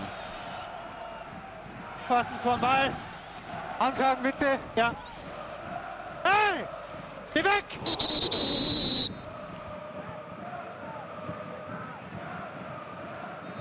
Ey, geh weg! Das warst du, oder?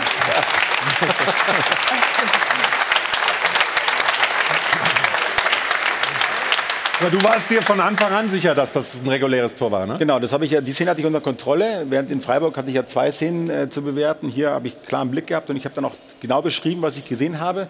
Für mich war es eigentlich eher sogar ein Stürmerfoul ähm, als, ähm, als äh, nee, also ein Foul vom Verteidiger, sorry. ähm, und das habe ich gleich beschrieben und damit wusste auch der Videoschiri, was er prüfen muss. Und der musste quasi nur noch, also abseits, klar, muss er auch prüfen, aber er konnte dann auch meine Entscheidung relativ, ähm, äh, relativ gut auch bestätigen und eben nachprüfen. Und deswegen ist auch wichtig, was ich immer am Platz sehe und eben dann auch in, in dieses Videocenter ähm, äh, quasi erkläre und beschreibe. Ein Begriff oder ein Kürzel, APP. Ja, das Oder- ist, oder- APP ist äh, quasi der Vorgang vor dem Tor. Also es gibt ja dann noch drei, vier Ballstaffetten vor dem Tor. Attacking, Possessing, äh, Positioning Phase, also die Phase bis zum Torerfolg. Und da muss man natürlich auch noch zwei, drei Fouls prüfen, also mögliche Fouls, Abseits, ja, und so weiter und so fort. Also das Tor muss ja im, im Gesamten korrekt sein. Und wenn wir jetzt die Kommunikation hören, das ist dann in den Szenen relativ viel. Wie ist es über die 90 Minuten? Lassen Sie dich mal auch in Ruhe oder hast du die ganze Zeit Radio? Nee, also, ähm, nee, Gottes Willen. Also, ähm, die haben den Knopf und, und äh, reden mit mir nur, also halt, wenn es nötig ist, sonst würde ich ja auch, das würde ich ja gar nicht aushalten. 90 Minuten dann die Spieler und ein Videoschiedsrichter, das, das, das geht nicht. Ähm, aber ich frage manchmal auch was, ja. So wie in dem Fall hätte ich auch automatisch gefragt, sag mal Günther, oder wir haben auch so mittlerweile so ganz klare Sprache, Deutsch, ja, wir sagen quasi, wenn wir äh, nach Deutsch reden. Köln-Deutz, da ist dieser Keller, ja. Damit er auch weiß, er ist angesprochen. Ähm, war es ein Foul? Ja, was muss ich noch prüfen? War es ein, vielleicht ein Torwartfoul oder sowas? Ähm, und wir reden wirklich nur in den wichtigen Momenten, sonst wird es einfach zu viel. Ähm, aber ich finde es mal ganz generell ziemlich cool und da möchte ich mich auch bedanken für uns alle, dass wir mal diesen, äh, diesen Funkverkehr hier präsentieren können, damit ihr mal alle seht, wie hektisch es ist und wie, kompliziert, und wie komplex unsere Aufgabe geworden ist mit diesem Videoschiedsrichter. Und vielleicht habt ihr irgendwann mal auch dann Verständnis für uns, wenn es mal wieder nicht funktioniert, äh, dass es eben doch eine schwierige Aufgabe ist. Oder länger dauert. Ja, natürlich, haben wir auch immer. Aber unser kleines Nägelchen zum Nachbohren haben wir halt trotzdem immer dabei. Aber es, äh, ich weiß nicht, wie es Ihnen geht. Ich finde es hochinteressant, dass wir da mal diesen Einblick kriegen. Also nicht nur du darfst Danke sagen, dass wir das senden, sondern wir sind sehr froh, dass du dieses Material mitgebracht hast. Und was? ganz kurz nur, ähm, ja. ich finde das auch total spannend, dass wir mal diesen Einblick bekommen. Und äh, du hattest ja im Mai, glaube ich, war es, auch mal dein Buch vorstellen dürfen. Und ich habe es gelesen, auch wer da sagt, ich habe jetzt mehr Interesse noch, so, so ein bisschen das Ganze mal aus dem Schiedsrichterblick zu sehen. Aus kurzer Distanz heißt das Buch, kann ich nur absolut empfehlen. Da entwickelt man eine andere Sensibilität für das, was da jeden Tag geleistet wird auf bist, dem Platz. Bist, bist, du sein Ghostwriter oder was? Ab heute. Was läuft hier für eine Vielen Dank, ja. Danke, Cedric. Nein, aber lass uns das Thema doch noch mal ein bisschen hier reinnehmen. Also, ich habe ja schon das Gefühl, auch während, während, diese, während diese Schnipsel gelaufen sind, die Leute hören zu, das ist für viele hochinteressant. Was ist, äh, was ist denn da noch an mehr Transparenz, jetzt nicht nur, äh, sagen wir mal, mit 14 Tagen Abstand möglich für dich? Weil müssten wir noch mehr ähm, sozusagen auf den Schirm kriegen von dieser Kommunikation, von der Entscheidungsfindung? Äh, wie viel Technik verträgt der Fußball da, was diese Geschichte Schiedsrichterei angeht? Ja, erstmal finde ich, macht es total Sinn, für alle abgeholt zu werden und mitzubekommen, was da eigentlich passiert. Und ich glaube, es sorgt auch für unheimliche Akzeptanz und auch Verständnis. Und ich mag es total, wenn Schiedsrichter sich auch nach einem Spiel nochmal hinstellen und nochmal erklären, weil sie alle abholen und weil es vielleicht auch so ein bisschen diese Emotion auch mal äh, ja, beiseite schiebt und alle mal rausholt aus, aus, ihr, aus ihrem Denken. Und sicherlich gibt es hier und da Verbesserungspotenzial. Und ich glaube, da seid ihr auch alle dran, dass es besser wird, dass es weniger Handlungsspielräume gibt, dass es klarer wird. Eingangs die Szene, wo man sagt, ja, man könnte es pfeifen, man muss es nicht pfeifen. Ich glaube, das muss einfach klarer werden vom, vom Regelwerk Handspiel und dann vielleicht ein, zwei weitere Situationen, wo es bei einer Situation sechs Leute gibt, die draufschauen und fünf verschiedene Meinungen gefühlt dazu, dazu gibt, dass man einfach dieses Regelwerk noch klarer macht für euch, zu eurem Schutz und für alle anderen zum Verständnis. Aber ich glaube, es, es, bedarf nicht viel mehr Technik. Ich bin ein absoluter Fan vom VAR, weil ich glaube, er schützt euch unheimlich. Er gibt euch unheimlich viel Sicherheit, dann wirklich auch selbstbewusst aufzutreten. Es gab ja häufig die Diskussion, ob es euch Autorität nimmt auf dem Platz. Ich sehe es genau andersrum. Ich finde, in den ersten Pokalrunden, wo es den VAR nicht gibt, sind die Schiedsrichter sich wieder so ein bisschen selbst überlassen und gefühlt ist das irgendwie so, ja, einfach ein, ein, total anderer Sport in dem Moment. Und man hat sich jetzt so daran gewöhnt, glaube ich, auch als Schiedsrichter, dass man eben diese Hilfe hat. Und glaube, wenn, wenn es gut funktioniert in einem Spiel, wo wenig darüber gesprochen wird, dann sieht man einfach, und da bin ich total bei dir, dass der Sport und der Fußball dadurch viel gerechter wird. Ich finde, was man in diesen ähm, Ausführungen sieht, welcher Druck da drauf ist, also auf den Schiedsrichtern und auf den Assistenten, weil alles medial ausgeschlachtet wird, logischerweise, aber auch im Stadion, weil, weil es so emotional ist. Du musst immer, auch bei Grau-Entscheidungen, es gibt eben nicht nur Schwarz-Weiß, du musst aber immer Schwarz-Weiß entscheiden, ist das extrem krass. Und vielleicht darf man das auch mal sagen, ich finde, man tut sich schwer, eine Sportart zu finden, wo der Respekt gegenüber Schiedsrichtern so gering ist wie beim Fußball. Ja. Oh ja. wenn, man, wenn man dann zum Beispiel Rugby gesehen hat, jetzt Eishockey. Ja, Eishockey. Eishockey. Da wird nicht eine Stunde diskutiert. Handball, der entscheidet der Schiedsrichter fertig. Da sind immer fünf Leute. Freiburg war ja vorbildlich, der Lienhardt geht hin, akzeptiert es. Das stimmt. Aber es ist ja selten so. Meistens stehen da sechs Leute vor ihm und erzählen ihm, warum das falsch ist. Und da, aber ich weiß auch nicht, wie man das auch weltweit noch irgendwie wieder einfangen kann. Irgendwas ist da mal irgendwann schiefgelaufen bei der Rolle des Schiedsrichters im Fußball. Ja, ich kann sagen, werd ja jetzt 75 Felix, das ist das schönste Geburtstagsgeschenk, dass ich diesen Vortrag hier so live erlebe. Ich kann ja in der Vergangenheit, hier in den ganzen Jahren bestimmt haben wir hier über 100 Stunden immer auf die Klotze geguckt, war er, war er da, war er da. Jetzt geht der VRR, dann habe ich so viel Gegner um mich rum vom VRH, da ist dann immer, soll ich dich zum Arzt bringen? Du sitzt dort zu Hause auf der Couch, bist einer der großen Fernsehbezahler und sagst, ich will das von hier entscheiden. Und jetzt hat man ein VRH, wo das alles im Detail, ich bin auch übrigens ja auch drauf, in Köln-Deutz, da im Hyatt, wo die da alle pennen und bei euch sind die ja im Studio unten im Keller, ja, ja, ja. Äh, weil ich mit denen noch oft drüber spreche. Aber das muss doch jedem klar sein. Ich kann doch nicht zu Hause auf der Couch sitzen und dann sagen, ne, so wie das so ist und der Schiedsrichter macht noch zu Sau und den macht noch zu Sau. Also ich muss einfach sagen, es kann ja nicht schwierig zu kapieren sein. Ich, wenn du jetzt von VAA wo es um so viel Geld geht, dass ich sage, wir haben Bildmaterial, was man vorher nicht hatten. Wir haben Fachleute da drin sitzen, die helfen dem Schiedsrichter, der es aus verschiedenen Perspektiven sieht. Erst im Ton, dann im Bild und dann sitzen da so ein paar wichtig große Fans gegen VAR. Da musst du sagen, du musst zum Doktor, Jan. Ich muss dich mal untersuchen. Weißt du nicht? Meine ganzen Freunde, habe denen immer gesagt, beim Skilaufen jedem Hundertstel Sekunden, beim Bobfahren und da sitzt du da drin, da jeder Meister und sagst, ne, wir wollen ja nicht die Kontrollen, Gott, der sagt, ist entscheidend. Super, klasse, Glückwunsch, ihr auch. Danke.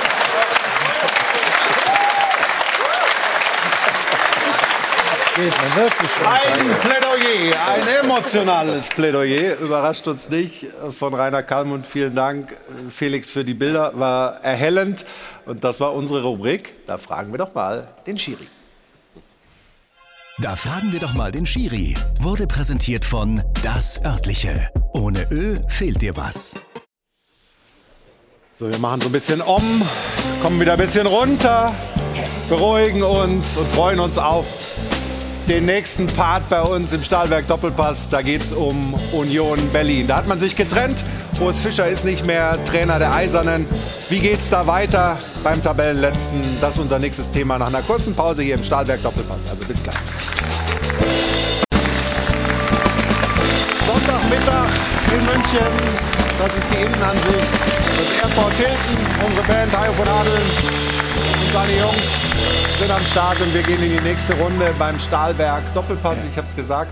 Union Berlin, das war ein Fußballmärchen die letzten Jahre. Jetzt stehen sie auf dem letzten Platz in der Fußball-Bundesliga. Nach dem zweiten Spieltag waren sie noch Tabellenführer und dann ging es abwärts. Und das führte letztlich zur Trennung von Urs Fischer.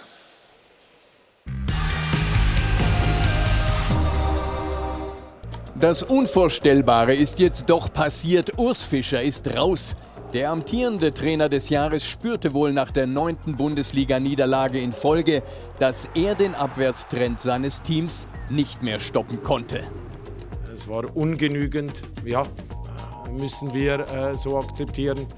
Urs Fischer wusste, dass der Zeitpunkt des Abschieds jetzt gekommen war. Urs Fischer ist nicht zurückgetreten. Ähm, Urs Fischer ist auch nicht entlassen worden, sondern äh, wir haben eine gemeinsame Entscheidung getroffen. Selbstbestimmt und einvernehmlich, bevor die Gesetze des Fußballs Fischer irgendwann unsanft aus dem Amt getrieben hätten. Nach dem Rücktritt von Bo Svensson in Mainz schon der zweite Trainerwechsel, der ruhig, stilvoll und ohne Nebengeräusche abläuft. Ungewöhnlich in der Bundesliga. Mainz und Union haben bewiesen, dass selbst harte Personalentscheidungen ohne Rosenkrieg möglich sind. Macht uns natürlich traurig, das macht den gesamten Club traurig. Ja, am Schluss äh, ist eine Entscheidung da. Ich glaube, die muss man dann auch äh, akzeptieren. Äh, für mich äh, fühlt sie nach wie vor äh, richtig an. Vor Fischers Abgang lagen fünf perfekte Jahre in Berlin. Der Schweizer macht aus einem durchschnittlichen Zweitligisten ein überdurchschnittliches Bundesliga-Team. Der größte Erfolg, Platz 4 in der letzten Saison und das Erreichen der Champions League, leitet möglicherweise den Absturz bereits ein. Wir wussten in den letzten fünf Jahren nicht immer ganz genau, wie wir jedes Spiel gewonnen haben. Und, und jetzt wissen wir noch nicht, noch nicht ganz genau, wie wir jedes Spiel verloren haben. Vielleicht, weil auch den Manager plötzlich das Glück verlassen hat. Zum ersten Mal seit 2018 schlagen Runerts Transfers nicht ein. Bonucci, Gosens und Volland drei Namen, die sehr gut klingen, aber bis jetzt wie Fremdkörper im Kader agieren. Nach zwei Spieltagen ist Union noch Tabellenführer, nach elf Spieltagen letzter. Der Trainer des Jahres ist plötzlich Ex-Trainer und Union ein ganz normaler Verein. Mit Urs Fischers Abgang ist das Fußballmärchen Union Berlin vorbei.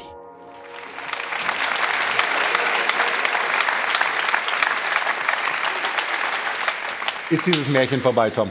Vorerst ist es vorbei, aber ich find, fand das gut, was gesagt wurde, dass man es hinbekommen kann, dass man auch würdig sich von einem Trainer trennt oder dass es würdig auseinandergeht, sehr äh, passend. Und ähm, es gibt so ein paar Trainer, wie vielleicht Peter Stöger zu seiner Zeit in Köln, die eigentlich nicht zu entlassen sind, aufgrund dessen, was sie geleistet haben über viele Jahre. Das war auch so ein Fall und ich finde wenn er das Gefühl hat, dass er nichts mehr bewirken kann mit dieser Mannschaft, die er jetzt hat, dann hat er den Schritt gemacht, dann trennen wir uns und das, ich glaube, so genauso muss es gehen. Stefan, was sind denn die Gründe für diesen Absturz? Also die Qualitäten von Urs Fischer können es ja nicht sein.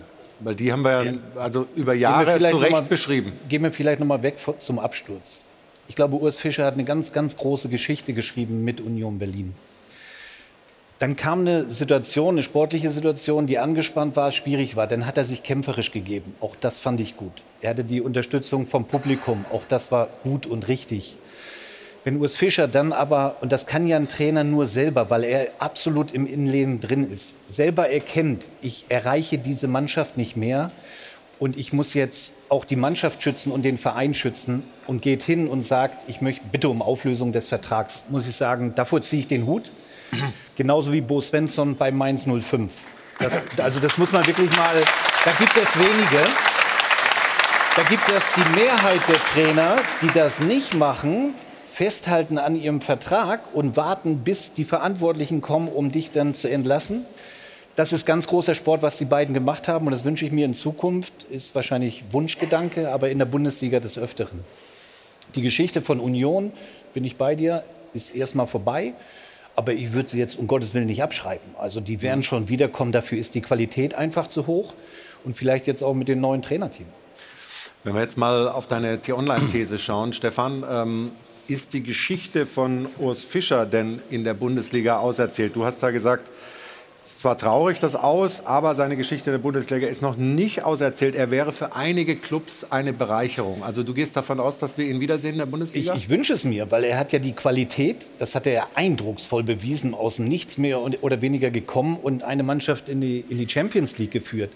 Darüber hinaus mag ich einfach seine Art, wie er auch mit Niederlagen umgegangen ist, aber auch bei Siegen. Ja, er war immer sehr bodenständig und das ist eine Art, die, die ich sehr, sehr gut fand an ihm und deswegen wünsche ich mir, dass er irgendwann hoffentlich noch mal zu sehen ist in der Bundesliga. Kalli, wenn wir noch ein bisschen bei der Ursachenforschung bleiben bei Union, in dem Beitrag kam das ja auch vor. Man hat jetzt namhaftere Spieler geholt als in den letzten Jahren. Auch ein bisschen, um die Qualität anzuheben für die Champions League. Warum ist das so schwierig, wenn man dann zum ersten Mal in die Champions League reinkommt und den Kader so nachjustiert, dass das dann auch funktioniert? Das ist ja nicht das, der erste Club, bei dem das dann nicht hundertprozentig funktioniert. Also ich bin äh, komplett auf der Seite vom Steffen, der, äh, Steffen Effern, der eben jetzt ganz klar erklärt hat. Der Wie heißt er? Den- den Japan- Effenberg. Ah, ja, gut, okay. Aber den Japaner, den wusstest du noch ganz genau. Also passt auf. Also, nochmal zu dem Thema. Wir müssen ja Union Berlin.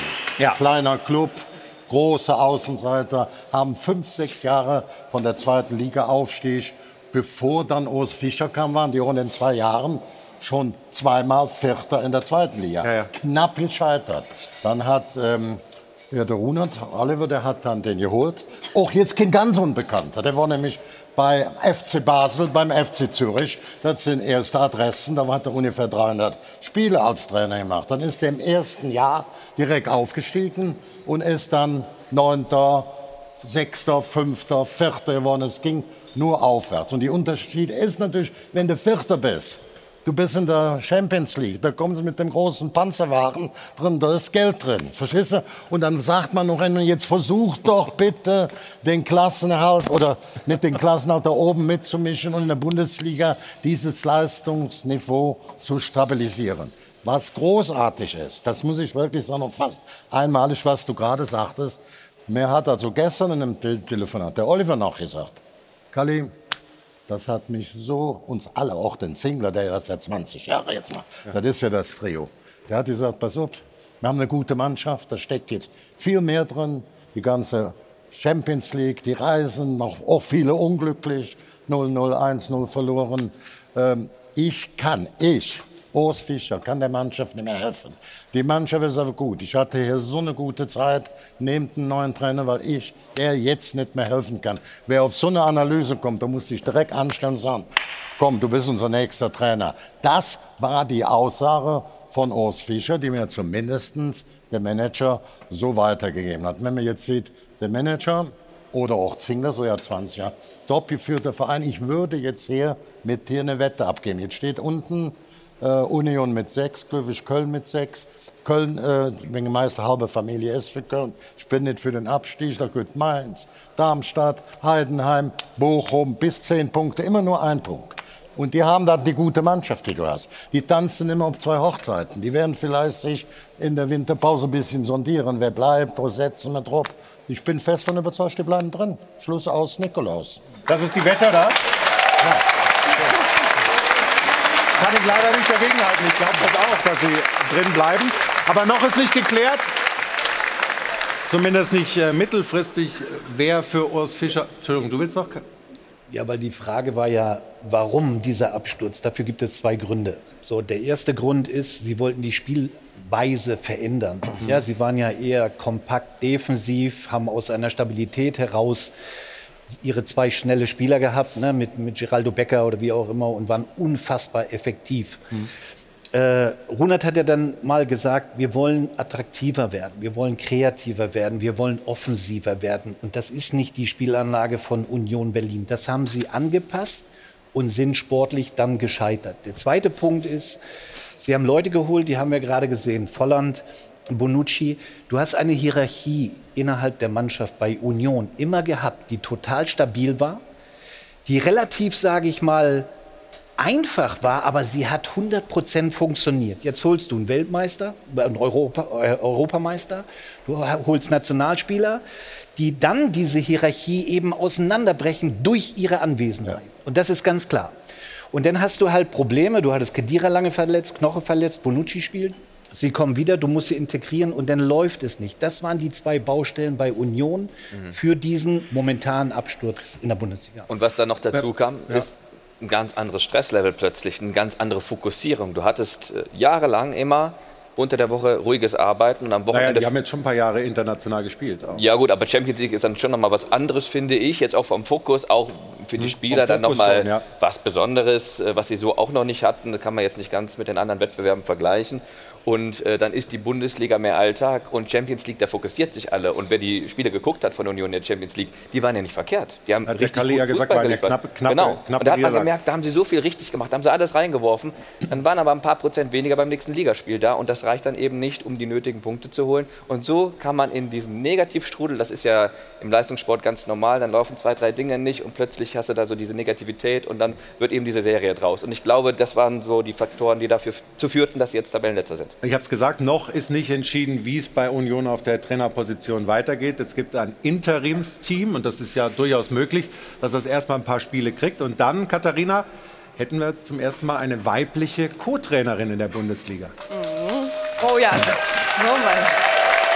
Sehr schön. Wird direkt schon applaudiert, finde ich sehr gut. Marie-Louise Ether, das ist die Frau, die hier zu sehen ist, die an der Seite von Interimscoach Marco Grote jetzt erstmal ins Rennen geht. Und das ist absolut besonders. Das gab es noch nie in über 60 Jahren Bundesliga-Geschichte.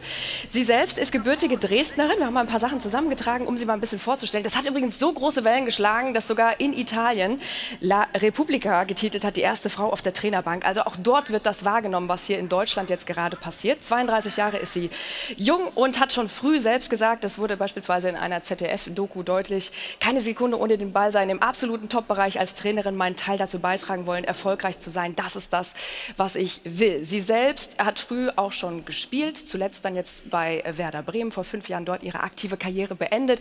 Sie ist Champions League-Siegerin als Spielerin geworden, äh, Weltmeisterin mit der U20, mehrfache deutsche Meisterin, also hat da schon einiges an Titeln gesammelt und sich dann eben in verschiedenen Nachwuchsbereichen als Trainerin auch weiter einen Namen gemacht und ist dann jetzt eben die erste weibliche Trainerin in der Bundesliga, auch wenn es jetzt Co-Trainerin ist und wir eben noch nicht wissen, ob es dann wirklich auch tatsächlich beim nächsten Bundesligaspiel von Union Berlin soweit sein wird. Aber so oder so, wie gesagt, der Schrei, der Aufschrei ist groß, der Hype ist groß und vielleicht auch, und das finde ich ganz spannend jetzt zu besprechen in der Runde, das Signal an andere Frauen im Männer-Profibereich. Julia, du kennst sie sehr gut. Und du wirst uns jetzt wahrscheinlich sagen, warum sie das Zeug hat, sich da auch durchzusetzen. Also ich werde jetzt kein flammendes Plädoyer halten wie, wie Rainer bei vielen Themen, aber ich glaube, das braucht sie nämlich gar nicht. Ich glaube, dass es Zeit wurde, ähm, dass es irgendwo auch an der Zeit war, weil wir richtig gute Trainerinnen einfach haben, auch in Deutschland. Ähm, Trainerin sein ist nicht nur im, im, Männerfußball ein Problem in Anführungsstrichen. Es gibt ganz wenige Trainerinnen auch im Frauenfußball. Wir in der Bundesliga eine, ne? Eine Frau an, an der Seitenlinie. Ich glaube, bei, bei, der WM von 32 Mannschaften waren, glaube ich, auch nur zwölf Frauen dabei in unterschiedlichen Nationen. Also es, es, zieht sich durch. Es zieht sich auch durch andere Sportarten und ähm, umso schöner ist es jetzt, dass, dass Louis, ihr Spitzname, so, ein, so eine Art Plattform einfach ist für, für junge Frauen, die vielleicht auch diesen Beruf Trainerin sein noch, noch überhaupt nicht in, ihr, in ihrem Gedankengang haben und dass es einfach möglich ist, auch jetzt in dem bezahlten Fußball, egal ob Frauen- oder Männerfußball, auch als Frau theoretisch ein Berufsfeld zu öffnen. Aber liegt das nicht zum Teil auch daran, dass gar nicht so viele Frauen eine Trainerlizenz anstreben und dann auch das durchziehen? Ja, ich, auf der Chefposition braucht man ja den, den Fußballlehrer, den, den hat sie auch gemacht im vergangenen Jahr, erfolgreich abgeschlossen. Ähm, aber es gibt ganz wenig. Ich glaube, es gibt unter 50 Fußballlehrerinnen aktuell in Deutschland. Es gibt von allen A-Lizenzinhabern, einfach um ein paar Zahlen zu nennen, sind unter 3 Prozent sind weiblich. Ähm, eine A-Lizenz brauchst du unter anderem, um in der Frauenbundesliga tätig zu sein. Also die Masse, die Quantität, aus der dann natürlich auch Qualität mhm. entstehen kann, ist im Moment viel zu gering. Da gibt es Programme, da schaltet sich mittlerweile auch der DFB, die Verbände ein, weil man einfach auch den Frauen diese Hemmungen, diese Hürden auch nehmen muss. Ich habe die B-Lizenz gemacht vor, vor zwölf Jahren, da eine C-Lizenz davor und da sitzt du eben als Frau mit, in einem Kurs mit 20, 30 Männern. Das allein ist erstmal, Stefan, ich glaube, du hast damals mit Britta Karlsson die, die Lizenz gemacht. Das allein ist natürlich erstmal, ich will jetzt nicht sagen einschüchternd, aber man, da gehört eine gehörige Portion Mut, Selbstvertrauen auch dazu. Und das, glaube ich, ist was, was im Moment, wo einfach die Hürde noch zu groß ist, wirklich auch an der Basis, hm. nicht mal nur im Profifußball, ja, Frauen mehr dazu zu bewegen. Felix, Felix, das ist ja auch so, es braucht ja oft Vorbilder. Ja? Du brauchst Galionsfiguren, die mal bei euch in der Schiedsrichterei war es was Bibiana Steinhaus. Wie ist es denn da? Also ist es da ähnlich wie auf der Trainerposition, dass sich da Frauen einfach schwerer tun, sich durchzusetzen, vielleicht auch weniger Frauen dafür entscheiden, äh, selbst Schiedsrichterinnen werden zu wollen im Männerbereich? Also wir haben viele Mädels, die das gut machen und ähm, da kommt auch was nach. Bei uns ist halt immer noch das Problem die Fitness, ja, also halt ähm, die, die, du meinst jetzt reine Geschwindigkeit, die ja? körperlichen Anforderungen in, in der Bundesliga, die sind halt schon, äh, schon stark, aber wir, wir brauchen auch, auch, auch Mädels und was die Julia sagt, ähm, kann ich bestätigen. Also ihr habt erstens gute Trainer, Trainerinnen, ja, also übrigens Julia ist auch eine gute Trainerin und ja, ihre ja. Chefin auch, die Fritzi Kromp, ja, die ich auch ganz gut kenne. Und wir haben auch gute Schiris und ich, ich finde es super, dass das jetzt passiert und es ist auch eigentlich auch völlig egal, ob Mann oder Frau. Äh, wenn sie gut ist, dann soll sie das bitte machen. Und ich denke mal, das wird sie auch hinkriegen. Und was man auf jeden Fall als Frau braucht, sind Förderer, sind Unterstützer. Es ist schon meiner Ansicht nach ein strukturelles Problem grundsätzlich, aber nicht nur in Deutschland, nicht nur im Fußball. Äh, Männer stellen Männer ein, meistens, auch weil die Frauen sich natürlich nirgends beweisen konnten. Es gibt zum Beispiel im Eishockey, der Toni Söderholm, der, der Bundestrainer, hat eine Frau als Co-Trainerin genommen. Jessica Kempe, die war dabei bei der letzten WM, hat dort auch vernünftige Arbeit gemacht, das man von den Spielern gehört hat. Äh, aber das hätte sie nie gemacht, wenn der Söderholm nicht gesagt hat, ich nehme die. Es gibt einen Top-Schwimmer, Adam Peaty, äh, in England, der alles gewinnt im Brustschwimmen, der hat eine weibliche Trainerin. Es gab Andy Murray, der von seiner Mutter trainiert wurde, der auch mit Amelie Morris Moore zusammengearbeitet hat, aber der musste sich auch dann fast in der Szene rechtfertigen, warum er eine Frau als Trainerin hat. Und das kann es nicht sein. Aber ich glaube schon, dass sich die Dinge verändern, dass da was in Bewegung ist. Aber die Frauen müssen halt auch Chancen kriegen. Ja. Sonst kommt ja kein Verein drauf, sie zu holen. Ja. Und leider ist es im Jahr 2023 eben immer noch so, dass die Schritte ganz, ganz langsam gehen. Aber vielleicht ist es jetzt einer, der uns wieder ein bisschen einen kleinen Schritt nach vorne bringt mit einer Co-Trainerin in der Bundesliga. Wir wollen gleich noch ein bisschen über Bayer Leverkusen sprechen. Kali, bist du optimistisch? Dass genau, Vizekusen, Vizekusen vorbei ist, dass es dieses Jahr zum ersten Mal einen Titel gibt, also einen, einen, einen deutschen Meistertitel. Halt, halt, halt, halt, halt, halt. Hol Luft, denk nach. Nach der Werbung legst du los. Flammendes Plädoyer für Bayern 04. Ich verspreche Sie. Bis gleich. Auf geht's zum Finale beim heutigen Stahlberg Doppelpass hier aus München. Hajo von Adel und Band empfangen uns wie immer musikalisch aus der Pause zurück. Und Kalli, so, hau raus. wir überziehen schon mach nicht den Gottschalk, also fass dich kurz, aber erklär uns, warum die Chancen so groß sind, dass Bayer diese Saison Meister wird. Erstmal sage ich dir, die Chancen sehe ich bei 30, 40 Prozent, ohne tief zu starten. Gibt noch ein paar andere. Bayern München ist immer noch die Mannschaft insgesamt mit dem besseren Spielerpotenzial und haben sehr viel Titelerfahrung. Allerdings wäre ich derjenige, der sich unwahrscheinlich freuen würde, wenn im nächsten Mai, Juni die Schale vorbeikommt. Ich würde sie streicheln und sagen, schön, dass du jetzt doch noch mal in Leverkusen vorbeigekommen bist. Und ich glaube, auch wenn die Bayern-Fans hier so ein bisschen Aber- unruhig werden, ich würde es dir auch gönnen. Aber was ich noch vielleicht zum Abschluss sagen möchte, da steht natürlich auch Qualität hinter. Nicht nur Grimaldo oder Chaka oder Wirtz Boniface oder, oder Boniface, ist ja egal. Die Führung ist immer ganz entscheidend. Das war auch bei Bayern München so, wo die die ganz großen Zeiten aufgebaut haben, von Schwanmann mit Höhnes, Rummenigge. Auch heute, ohne Wenn und Aber. Und da hat Leverkusen, das kann ich als ehemaliger Manager, das ist ein absolutes Top-Niveau. Da muss sagen, der Vorsitzende, Caro, Fernando Caro, jetzt hängt man natürlich Fernando Caro, du, das war mal dein ganz oberster Chef, Konzernvorstand Bertelsmann. Aber wisst ihr, ich sag nur, das muss ich einfach sagen.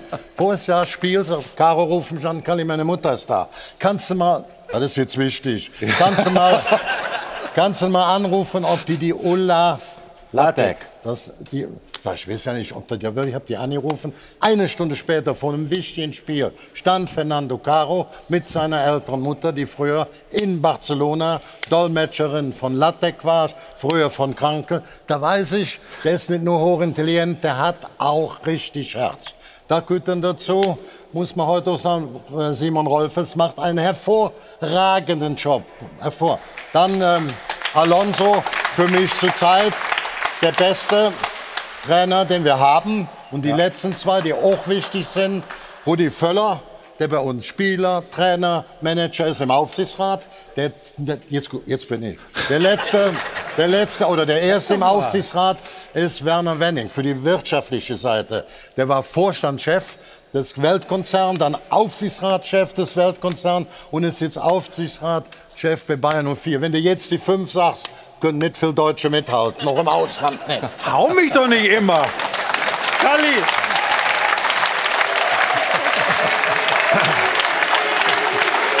Also, ist auf jeden Fall schön, dass Bayer Leverkusen so eine Saison spielt. Und äh, wir sind gespannt, wie lange sie dieses Niveau halten können. Katharina. Ab, so wie Ja, Tali. Ich versuch's Spenden. bei, bei den Spenden. Also, ist ein bisschen was zusammengekommen heute. Carsten Holzhauer hat 20 Euro gespendet. Gerne applaudieren. ne? Ich versuche auch schon, wie gesagt, schnell zu sein. Tanja und Frauke, Team Großkneten hat gespendet. Die Tennisgötter aus Kronsdorf, Hapelstraße in Enz. Sascha und Laura zum 40. Geburtstag 400 Euro gespendet. Dankeschön. Und der SV Neukirchen, genauso wie Union Esternberg aus Österreich und der harte Kern aus Ludwigsfelde. Happy Birthday an den Sportdirektor. Macht 580 Euro in Gänze. Dankeschön. Und Cedric hat auch noch was dazu beizutragen. Ja, ich habe auch noch mal das Vergnügen, hier 100 Euro ins Phrasenschwein zu tun, über die Premium GmbH Mitarbeiterbindungskonzepte prämiert, also Mitarbeiterbindung, ohne dass der Arbeitgeber dafür Geld in die Hand nehmen muss. Dafür 100 Euro Premium GmbH, vielen Dank. Rein damit. Und Katharina, du machst weiter, ne? Wir bleiben noch. Ähm, wollen noch die Frage der Woche auflösen, die wir vorhin gestellt haben und hier ja auch in der Runde schon groß diskutiert haben, die da lautet, kann Nagelsmann die DFB-Probleme rechtzeitig lösen? Und äh, das finde ich tatsächlich ein bisschen äh, schwierig. Ne? Also wir haben es noch fast nie so deutlich gehabt, finde ich, bei einer Frage der Woche wie hier. Ja, Deutschland wird bei der Heim-EM eine gute Rolle spielen, sagen nur 29 Prozent. Und der Rest äh, sagt, nö, äh, das ist alles nicht so einfach zu beheben. Hören wir mal, was Sie bei uns am Dopafon gesagt haben. Wir sollten jetzt nicht alles wieder schlecht reden. Wir waren bis auf die 25 Minuten in der ersten Halbzeit, die wirklich schlimm waren, die spielbestimmte Mannschaft. Und die individuellen Fehler, die passiert sind, kann kein Trainer der Welt verhindern. Ich habe da volles Vertrauen in Julian Nagelsmann. Der wird schon wissen, wie er die Mannschaft aufstellen muss. Gestern hat er mal experimentiert. Das ist schief gegangen. Julian Nagelsmann kann die Probleme leider nicht lösen, weil er keine vernünftigen Abwehrspieler hat, die dem Niveau entsprechen. Julian Nagelsmann kann die Probleme nur lösen, wenn die Spieler selbst mehr investieren und die Fehler reduzieren. Soweit also Ihre Aussagen am Dopafon. Und wir wollten eigentlich noch so eine kleine Tipprunde machen Richtung Österreich, aber irgendjemand hat hier zu lange geredet. Deshalb jetzt nur per Geste bitte. Was glaubt ihr? Deutschland gewinnt, hieße Daumen hoch. So unentschieden, so Niederlage. Kali. Ganz objektive Runde. Okay, ein, ein Unentschieden. Ein Unentschieden. Okay, also immerhin bei uns ist der Optimismus größer als das unsere Umfrage gerade nahegelegt hat. Und jetzt noch ein Tipp. Äh, heute Abend, 22 Uhr, gibt es bei uns die Sky Formel 1 Highlights. Heute Morgen hat stattgefunden der große Preis äh, in Las Vegas zum ersten Mal im Spielerparadies. Und Peter Hardenacke und Ralf Schumacher von Sky machen uns schon mal ein bisschen Lust auf dieses tolle Rennen. Lieber Florian, liebe Sport 1 Zuschauer, zunächst einmal liebe Grüße hier aus Las Vegas. Viva Las Vegas, also dieser Grand Prix, dieser Glamour Grand Prix, der ist äh, Geschichte. Max Verstappen hat gewonnen. Über Sportliche reden wir gleich, Ralf. Grundsätzlich mal äh, gab ja auch kritische Töne aus äh, dem Umfeld, aus den Medien, äh, was dieses ganze Konstrukt hier angeht, dieser Grand Prix in Las Vegas. Wie hat es dir gefallen? Also mir hat super gefallen. Am Anfang, klar, wie das immer so ist, wenn alles neu ist, äh, da fallen noch schon mal ein paar Späne runter. Äh, aber ansonsten muss ich sagen, die Veranstaltung war super. Alles war perfekt organisiert. Äh, man kann sich über nichts beschweren. Und vor allem, das Rennen war spannend und man hat auch überholt. Ja, definitiv. Und ähm, ja, auch was am Grid los war, das war unglaublich. Ähm, hier vor dieser traumhaften äh, Kulisse, viele VIPs, es war wahnsinnig voll. Hier und da hat man fast schon Sorge gehabt, dass da nicht mal einer im äh, Frontflügel landet. Aber am Ende, wie gesagt, alles gut auch ausgegangen. Max Verstappen, der bleibt das Maß aller Dinge, von Platz 2 gestartet, am Ende doch den Sieg eingefahren. Das Ganze vor Charles Leclerc. Wie hast du das Rennen gesehen? Also ich fand es spannend und auch bis zum Schluss spannend, vor allen auch, wie es hin und her ging und schon wieder der arme Perez in der letzten Runde da seine Position verloren, wie schon in Brasilien. Aber alle anderen rücken jetzt näher, also Red Bull gelingt, gerät so ein bisschen unter Druck und das macht das Ganze spannend. Wir haben zwar nur noch ein Rennen, aber trotzdem, ich freue mich aufs nächste. Ja, definitiv. Und es war der 53. Sieg in der Karriere von Max Verstappen. Damit ist er jetzt gleich, was äh, die ewige Rangliste angeht, äh, mit Siegen mit Sebastian Vettel. Vor ihm nur noch äh, Michael Schumacher, dein Bruder, und Lewis Hamilton. Sind das dann auch Zahlen, die er noch erreichen kann? Also vom Alter, Talent her auf jeden Fall. Die Frage stellt sich, will er noch so lange fahren? Das ist mal das Erste. Und das Nächste ist, hat er auch dann das Auto? Also nächstes Jahr glaube ich schon. Aber wir haben es ja schon mal erwähnt, also Adrian Newey, den muss er ganz gut pflegen, dass es auch weiter so geht. Ja, und immer viel Dynamik auch drin in der Formel 1. Also das Wochenende hier hat äh, großen Spaß gemacht äh, und wir sind gespannt, wie das Saisonfinale laufen wird. In Abu Dhabi natürlich dann auch live und exklusiv zu sehen bei uns. Und damit gibt es den Rückpass in eure Fußballrunde. Dankeschön, Peter. Übrigens, äh, cooles Sakko, was du da angezogen hast. Heute 22 Uhr. Die Sky Formel 1 Highlights hier im Free TV bei uns bei Sport 1. Und jetzt machen wir noch mal ein großes Dankeschön. Unsere Teilnehmer, ich werfe mal. Das ist der neue Spielball, Fußballliebe. Jeder kriegt einen. Julia, hilfst du mir ein bisschen in die andere Richtung? Ich mach mal. Stefan, du kriegst auch einen. Nur Katharina und ich, wir gehen Wir- wir leer aus. oder? Kalli, hier, bitteschön. Das ist der neue Spielball für die EM. Danke für den heutigen Tag. Wünsche noch einen schönen Sonntag und jetzt dranbleiben. Der Grand Prix of Darts, der Grand, Grand Slam of Darts. Jetzt die Entscheidungen. Dranbleiben, toller Sport hier bei uns. Und äh, wenn Sie wollen, bis nächsten Sonntag. Tschüss und auf Wiedersehen. Und danke euch allen.